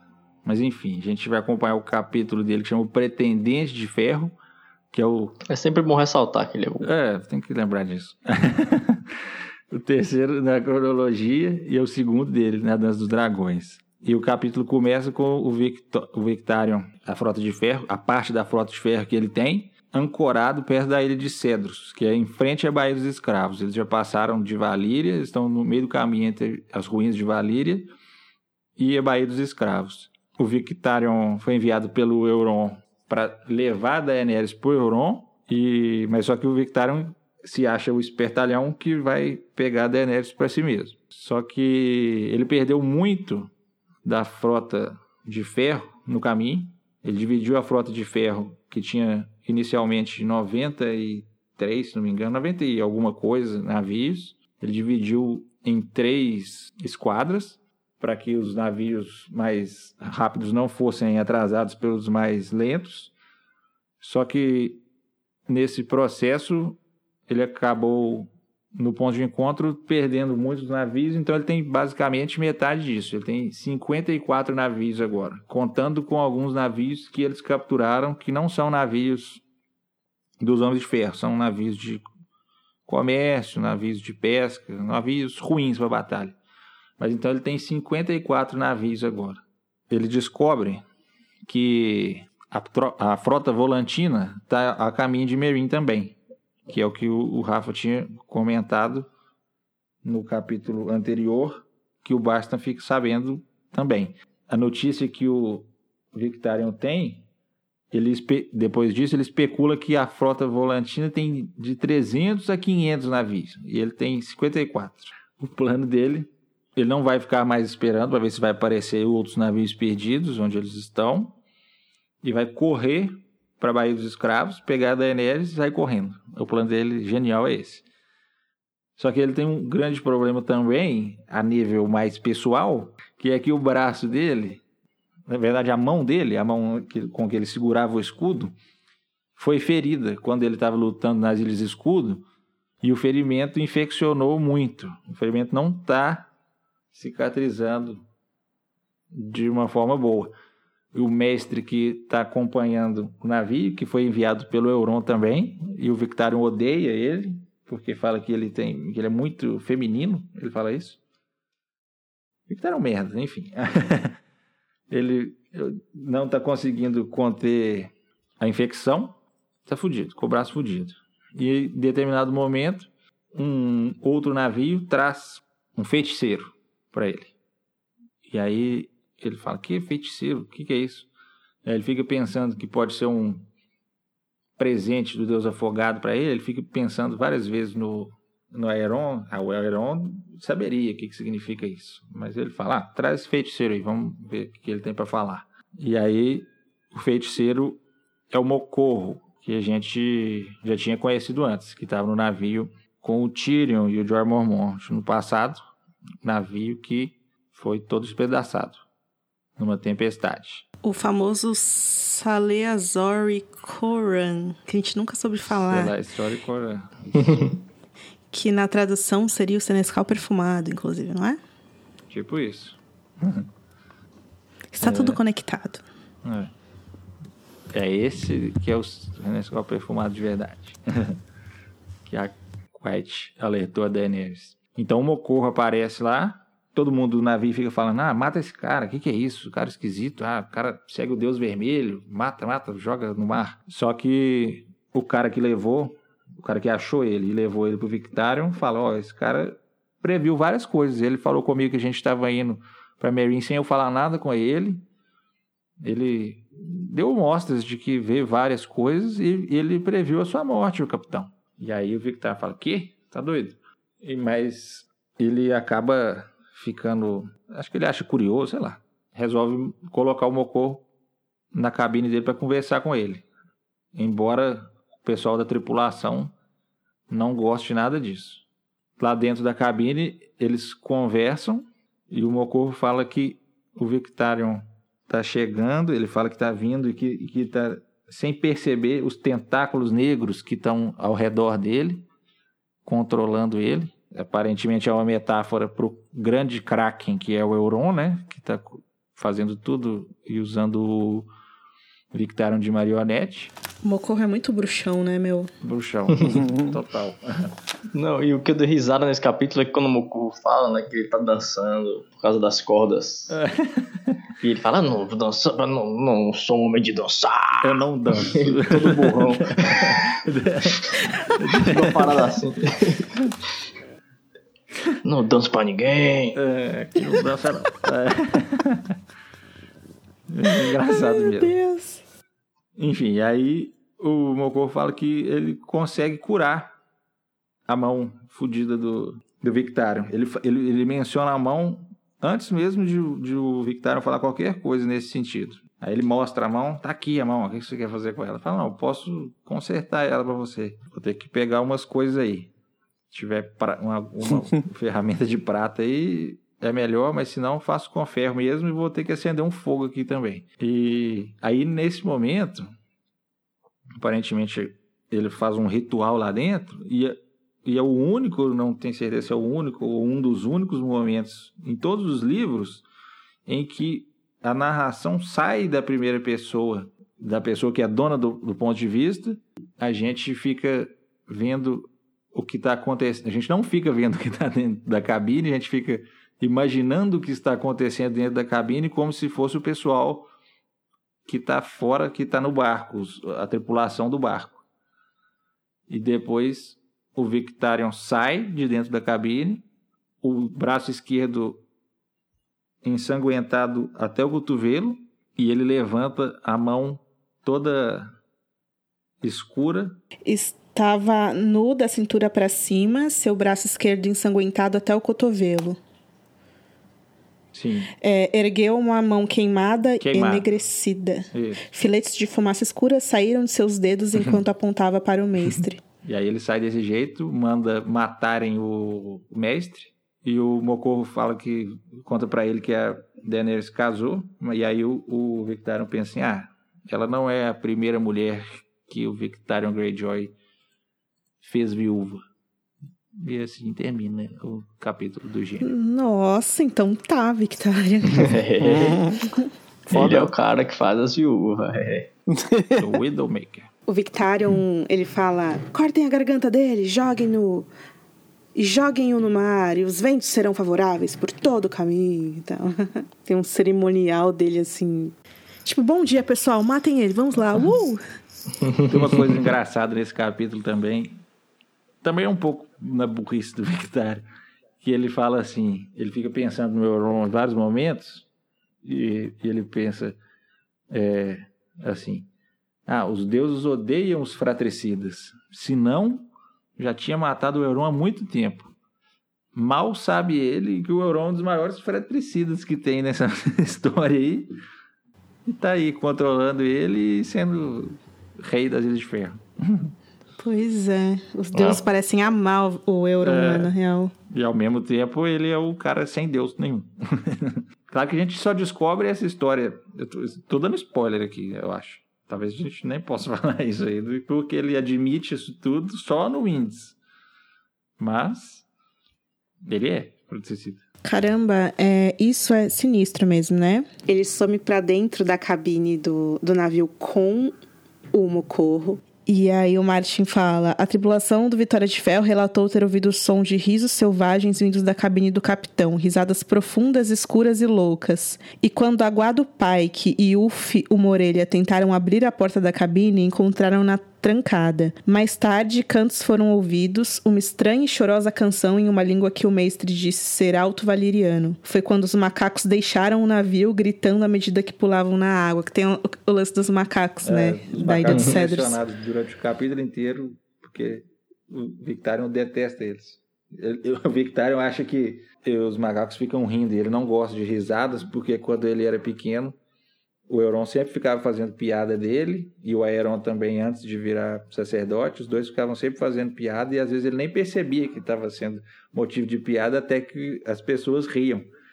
Coitado, bullying. E como os macacos riem o tempo todo, ficam fazendo barulho, parece de risada, ele acha que estão rindo dele. É, como já faz muito tempo, eu acho legal a gente lembrar por que, que eles acharam o Mocorro, né? Porque o navio, do qual não sabemos pronunciar o nome, qual é o nome, Bini?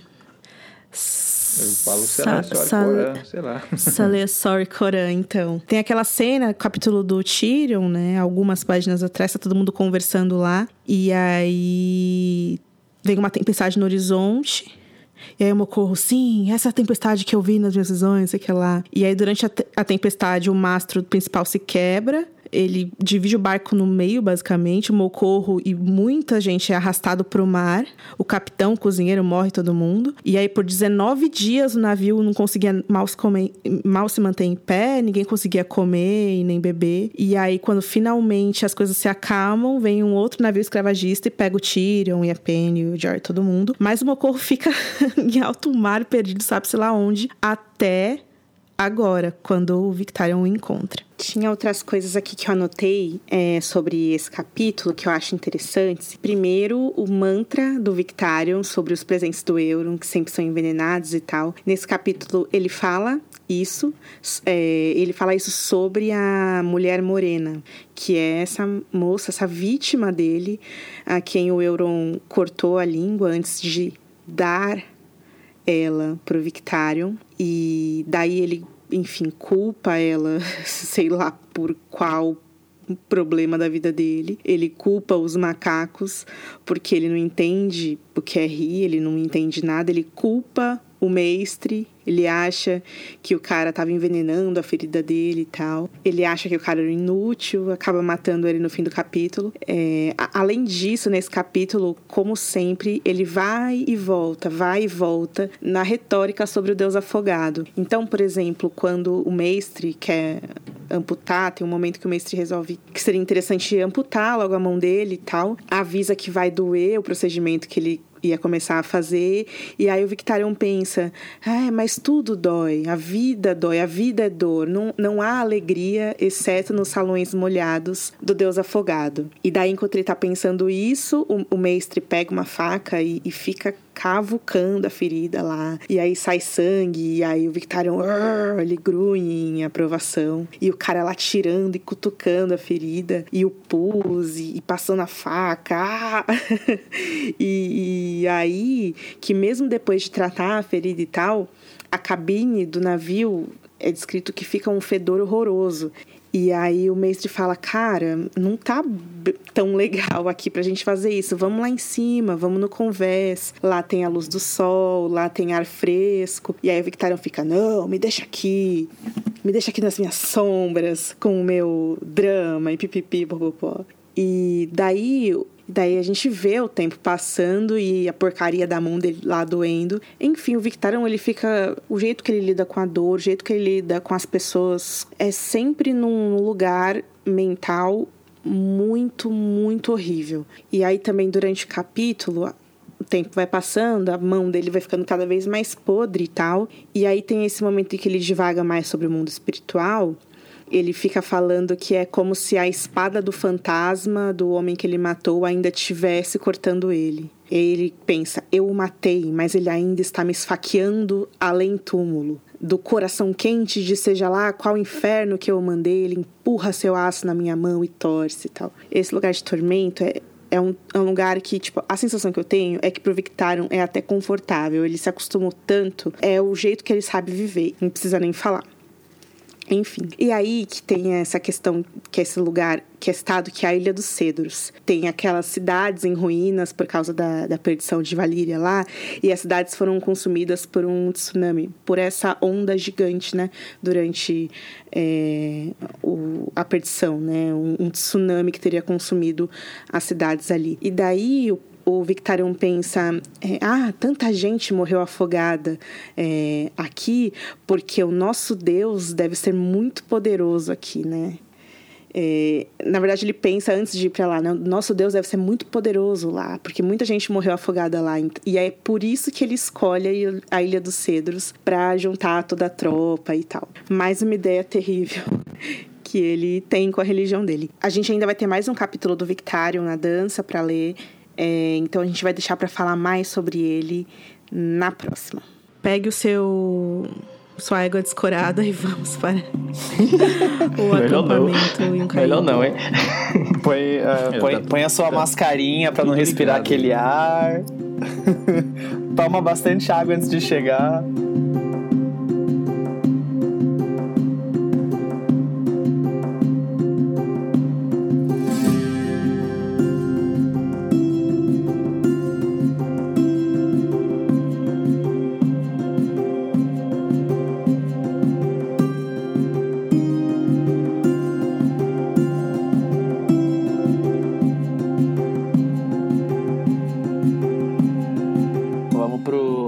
Décimo primeiro, aí a gente começou com o décimo primeiro da Cersei, vamos terminar com o décimo, ter, décimo primeiro do Tyrion. Esse capítulo do Tyrion aí começa com o Iezanzo Kagas morrendo do fluxo de sangue, né? Um curandeiro vai lá, vê ele e tal. Aí explica pra, pra Doces que o, a única ajuda que o Iezan podia ter seria água limpa, já que o, o babá também já morreu, né? Ele contraiu o fluxo de sangue, morreu na noite anterior, depois que o, o Tyrion deu uma so, sopinha de rabo de cachorro. Sopa de rabo de cachorro com cogumelos. O Tyrion matou o cara com os cogumelos do Ilírio? Uhum. Que ele achou na, na mansão do Ilírio. Lascas de cogumelo, entendeu? É, é, é, é tipo, parece Lascas uma descrição. de cogumelo no caldo, é verdade. Parece uma descrição Puta, de passou comida. muito batido por mim. Sim, sim. Mas a intenção do Martin é essa, ele sempre descreve comida, né? É.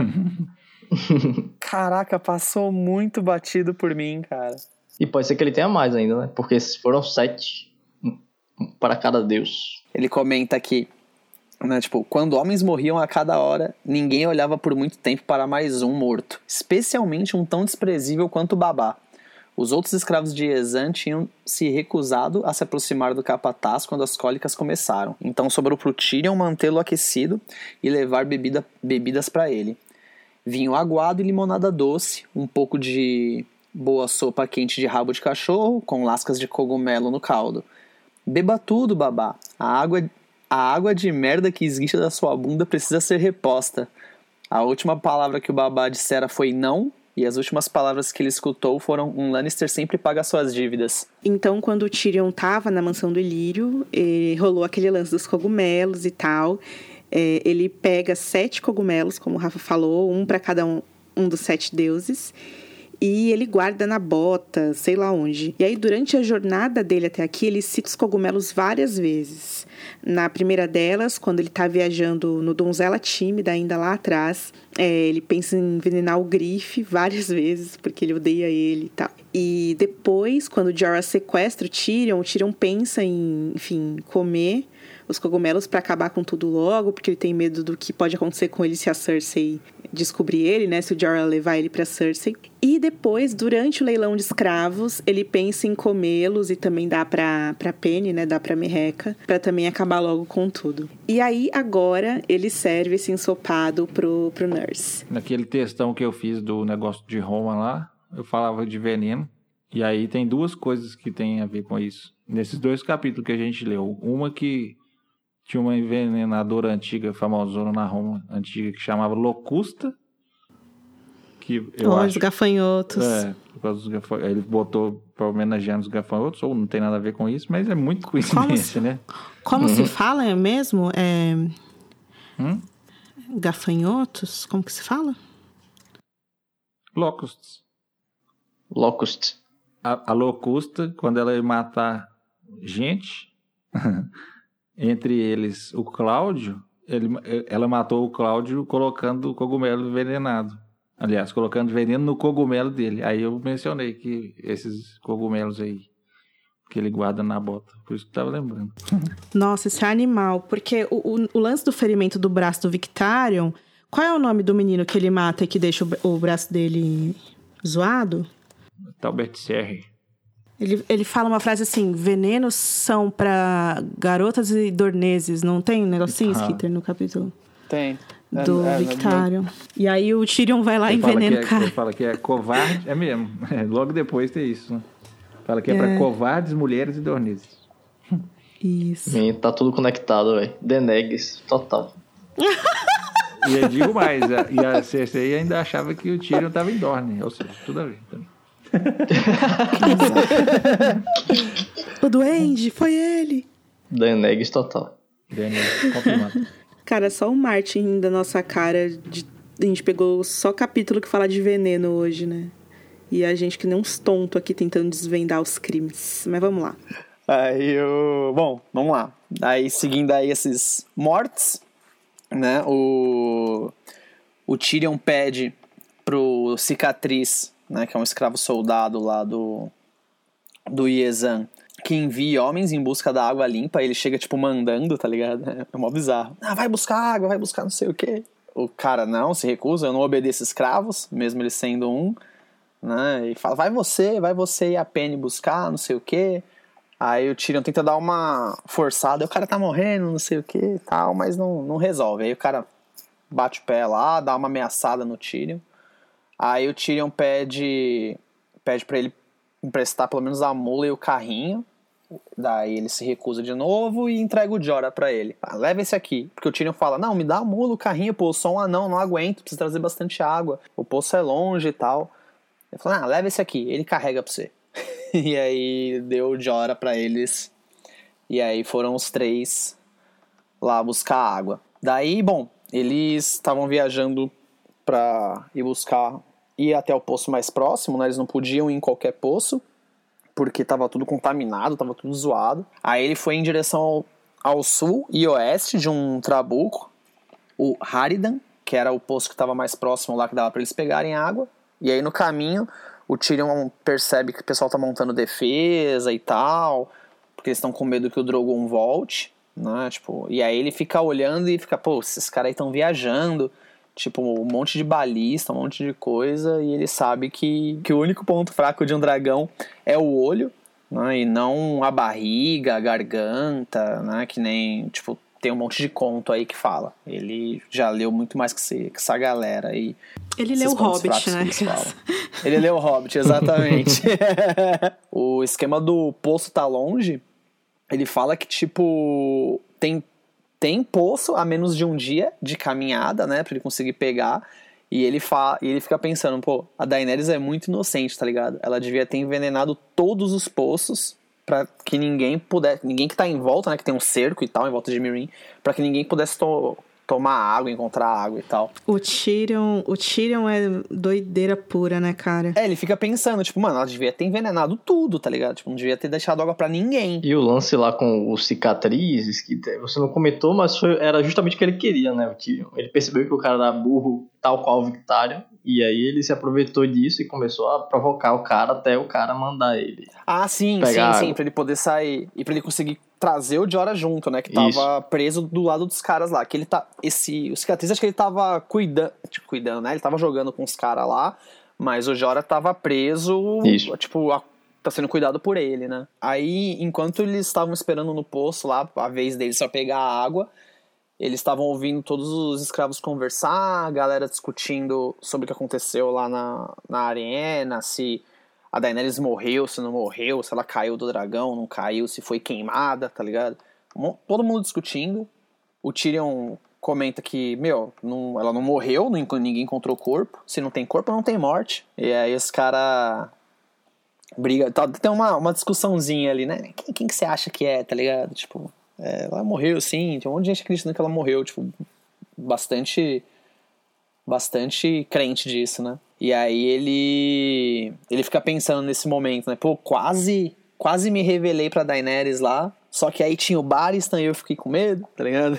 O Barristan ia me ia me caguetar lá, ia dar ruim, que ele não gosta da, do de Lannister, não sei o que. Ficou pensando nisso aí, enquanto tava conversando sobre a morte dela. Bom, enfim, isso aí é mais tipo um, um- um momento pra, pra ver aí o que o pessoal tá, em- tá achando, né, depois do, do que aconteceu lá na, lá na arena. Pra ter toda essa discussão aí se a Daenerys morreu ou não e tal. Muita gente acredita que ela morreu. E aí, enfim. Aí depois ele conseguir a água, eles estão voltando, né? Carregando a água. Tipo, cada um, o Tyrion e a Merreca lá carregando dois baldes d'água. O, um em cada mão. O Jorah carregando quatro. Quase se arrastando, tá ligado? Todo mundo morrendo. E aí, nesse, nesse caminho, pra voltar, ele começa a dar um migué. assim, Não, vamos pegar um, um atalho por aqui, vem por aqui, vem por aqui e tal. Vai dando uma desperta e quando o pessoal percebe, eles estão lá nas tendas dos segundos filhos. Dobra o caminho e tal. E aí, enquanto ele tá guiando o pessoal pra lá, né, ele tá indo pra lá porque ele sabe que enquanto o Iezan tá à beira da morte, é o único momento que ele vai ter pra tentar escapar. Porque, tipo, o pessoal tá preocupado com ele, que tá morrendo tal, ninguém vai se ligar se. Ou pelo menos vão se ligar depois já de um tempo que eles conseguirem escapar, né? É, sabe que tem esse, esse, essa fração de segundo aí. E aí, quando eles chegam lá, os soldados, né, que estão que lá no acampamento, eles reconhecem o Tyrion, porque o Ben Mulato queria comprar ele lá na- quando, quando o Iezan comprou, né? E eles são levados lá pro capitão. E aí, quando eles chegam lá, o Tyrion fala pro Ben Mulato que sabe que ele sabe. Tipo, eu sei que você sabe quem eu sou, né? O Tyrion fala pra ele. E aí ele começa. Começa, tipo, a cantar ele, né? Tipo, chavecar ele. Né? E, tipo, ah, eu também sei bastante sobre você. Eu conheço a Casa Plum. Né? Eu sei que vocês têm um pouco de sangue de dragão, que os dragões gostam de você e não sei o quê. Começa a falar da linhagem e tal. O dragão que gosta do bem mulato é o Viserion, né? É o, Vis- é o Viserion? Eu não lembro. Aí o. Ele vai dando esse chavequinho, né? não, eu sei que os dragões gostam de você e tal, não sei o quê. Aí o Ben Mulato reconhece o, o Jora também, né? Na hora que eles estão conversando lá. Enfim, ele vai dando esse, esse chavequinho pra convencer o Ben Mulato a deixar eles se juntarem aos segundos filhos, ao invés de matar eles, né? E tal. E aí ele. Ao invés de matar eles ou de entregar o Tyrion pra Cersei, né? e tal. E aí o ele consegue convencer o, o Ben Mulato e a- meio que a- o capítulo termina com ele jogando Civase de novo lá com, com, com o Ben Mulato. É, quando eles estão voltando com os baldes, aí a merreca. Eu te ajudo, vem aqui, não sei o que lá, não sei o que lá. Ela começa a tocar nele e tal. E o Tyrion não gosta. Ah, quando ele velho, toca ela faz ela. massagem. É, e aí ele pensa, eu gosto dela cada vez mais, mas eu odeio quando ela me toca. E aí ele começa. Cada, a cada capítulo ele implica mais com ela. E aí até, tem até um momento em que ele compara ela com a Sansa, fala, nossa, que saudade da minha esposa criança, né? Ela era tão. Mas ele tá, ele tá Sonhadora. comparando de um jeito que ele tá ficando puto. Tanto que eles são inocentes. Exatamente, exatamente. É, Ah, tem, tem uma parte aqui, você tá falando desse negócio do, do ino- da inocência e tal. Eu acabei de lembrar. Tem a, tem a parte que ele comenta do da hora que ele percebeu que iam soltar os leões neles, né? Tipo, lá na, lá na arena. Caraca, é muito bizarro. Deixa eu ver se eu acho aqui. E ele nem conta pra É. ela, pra não E ele não conta pra ela. Ela tá toda feliz, tá ligado? E tipo, ele fica, putz, mano, Ela nem tava, tá ela tava ligado. preocupada se o pessoal ia gostar da, Da, do show, da, da apresentação. deles É. E ele não conta que- ele com pena dele. O, qua- o quanto ia ser irônico, né? Ele morrer devorado por um leão É. também. É.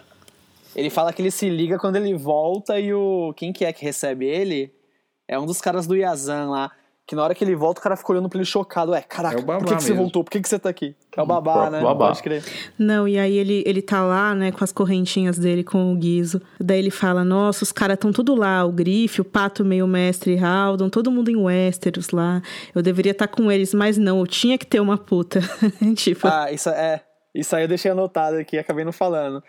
Ele muito puta, né? Tipo, caraca, eu devia estar lá. mas não, parei pra transar e agora tô aqui. A gente tinha comentado mais cedo do. Ah, eu acho que falou da, do legado do Tywin pros filhos dele. E nos capítulos deles, todos os caras ficam lembrando dele o tempo todo. Nesse aqui ele lembra. Antes já tinha tido. Quando ele ficava convivendo com o John Connor, ele ficava lembrando do Tywin toda hora. Aquele capítulo que a gente leu da Cersei. Ela- quando ela percebe que o Alto Septão é implacável, que o cara não vai aliviar para ela, ele, ele faz um movimento com as mãos, ele junta os dedos nas mãos e ela fala o mesmo movimento que ela tinha visto o pai dela fazer mil vezes. Uhum. Os caras eh, ficam pensando nele o tempo todo. Eu acho que o lance, o Tyrion, ele vai se desprendendo disso, né? Eu acho que ele se desprende das pensamentos em relação ao pai, assim. É, quando ele é comprado, eu acho que ele meio que dispersa isso, sabe? O lance de pra onde é que as putas vão e tal, isso É, vai sim. ficando um pouco pra trás, né? Uma frasezinha dele aqui do. Citando o pai que eu achei, achei engraçado, né? Que até, até encaixa aí com a hora do. Que a Ana levantou ele ficando puto, porque, tipo, puta, eu tinha que ter ido atrás de uma, de uma prostituta, tá ligado? Tem aqui um- uma frasezinha dele pequenininha. Se eu soubesse que chegaria, que chegaria a isso, pai, eu teria deixado viver. É que foda. dark, né? Não, esse, esse capítulo tem uma reflexão durante, durante o capítulo do Tyrion sobre escravidão, que eles conversam e tem um- uma reunião de escravos assim, aí um escravo querendo falar que é mais é um escravo melhor do que os outros, que está mais nas graças do dono do que os outros, e aí o Tyrion pensa que o cara não está de todo errado, porque quando a pessoa está escravizada, ela surpreendeu a ele o tanto que a pessoa se acostuma com isso facilmente, dependendo de como é que ela é tratada, e ele começa a pensar que a vida não é tão diferente de um servo que tem lá em Westeros. Eu pensando no. Na Doces, né? Também é Que, tipo, a, é, a, a Doces é toda cheia de. de... regalias. É, a re- regalias, né? Ela, ela, tipo, cuida pra caramba do Yazan e tal, até por causa da- dessas regalias e tal. Ah, Só que aí depois ele conversa com o Mormon e, e ele vê o tanto que a escravidão fodeu com o Mormon. E aí o Tyrion pensa assim, é, tem gente que não realmente era preferia morrer do que viver acorrentado. E a ironia maior disso é que o Mormon desgraçado vendeu escravo pros outros. Eles comentando, né? Ai, a rainha de prata, hein? O que aconteceu com ela? Ai, você viu, menina? Tipo, é muito louco, né? É. Tipo, gente, vocês são escravos, vocês estão conversando, tipo, normal, como É se isso. essa vida fosse válida, assim, sabe? Sobre as fofocas do dia e tal. Não, e outra coisa legal que ele fala disso é das coleiras, né? Que a, a coleira nome Exan traz prestígio, tipo, mano, prestígio em ser escravo, sacou?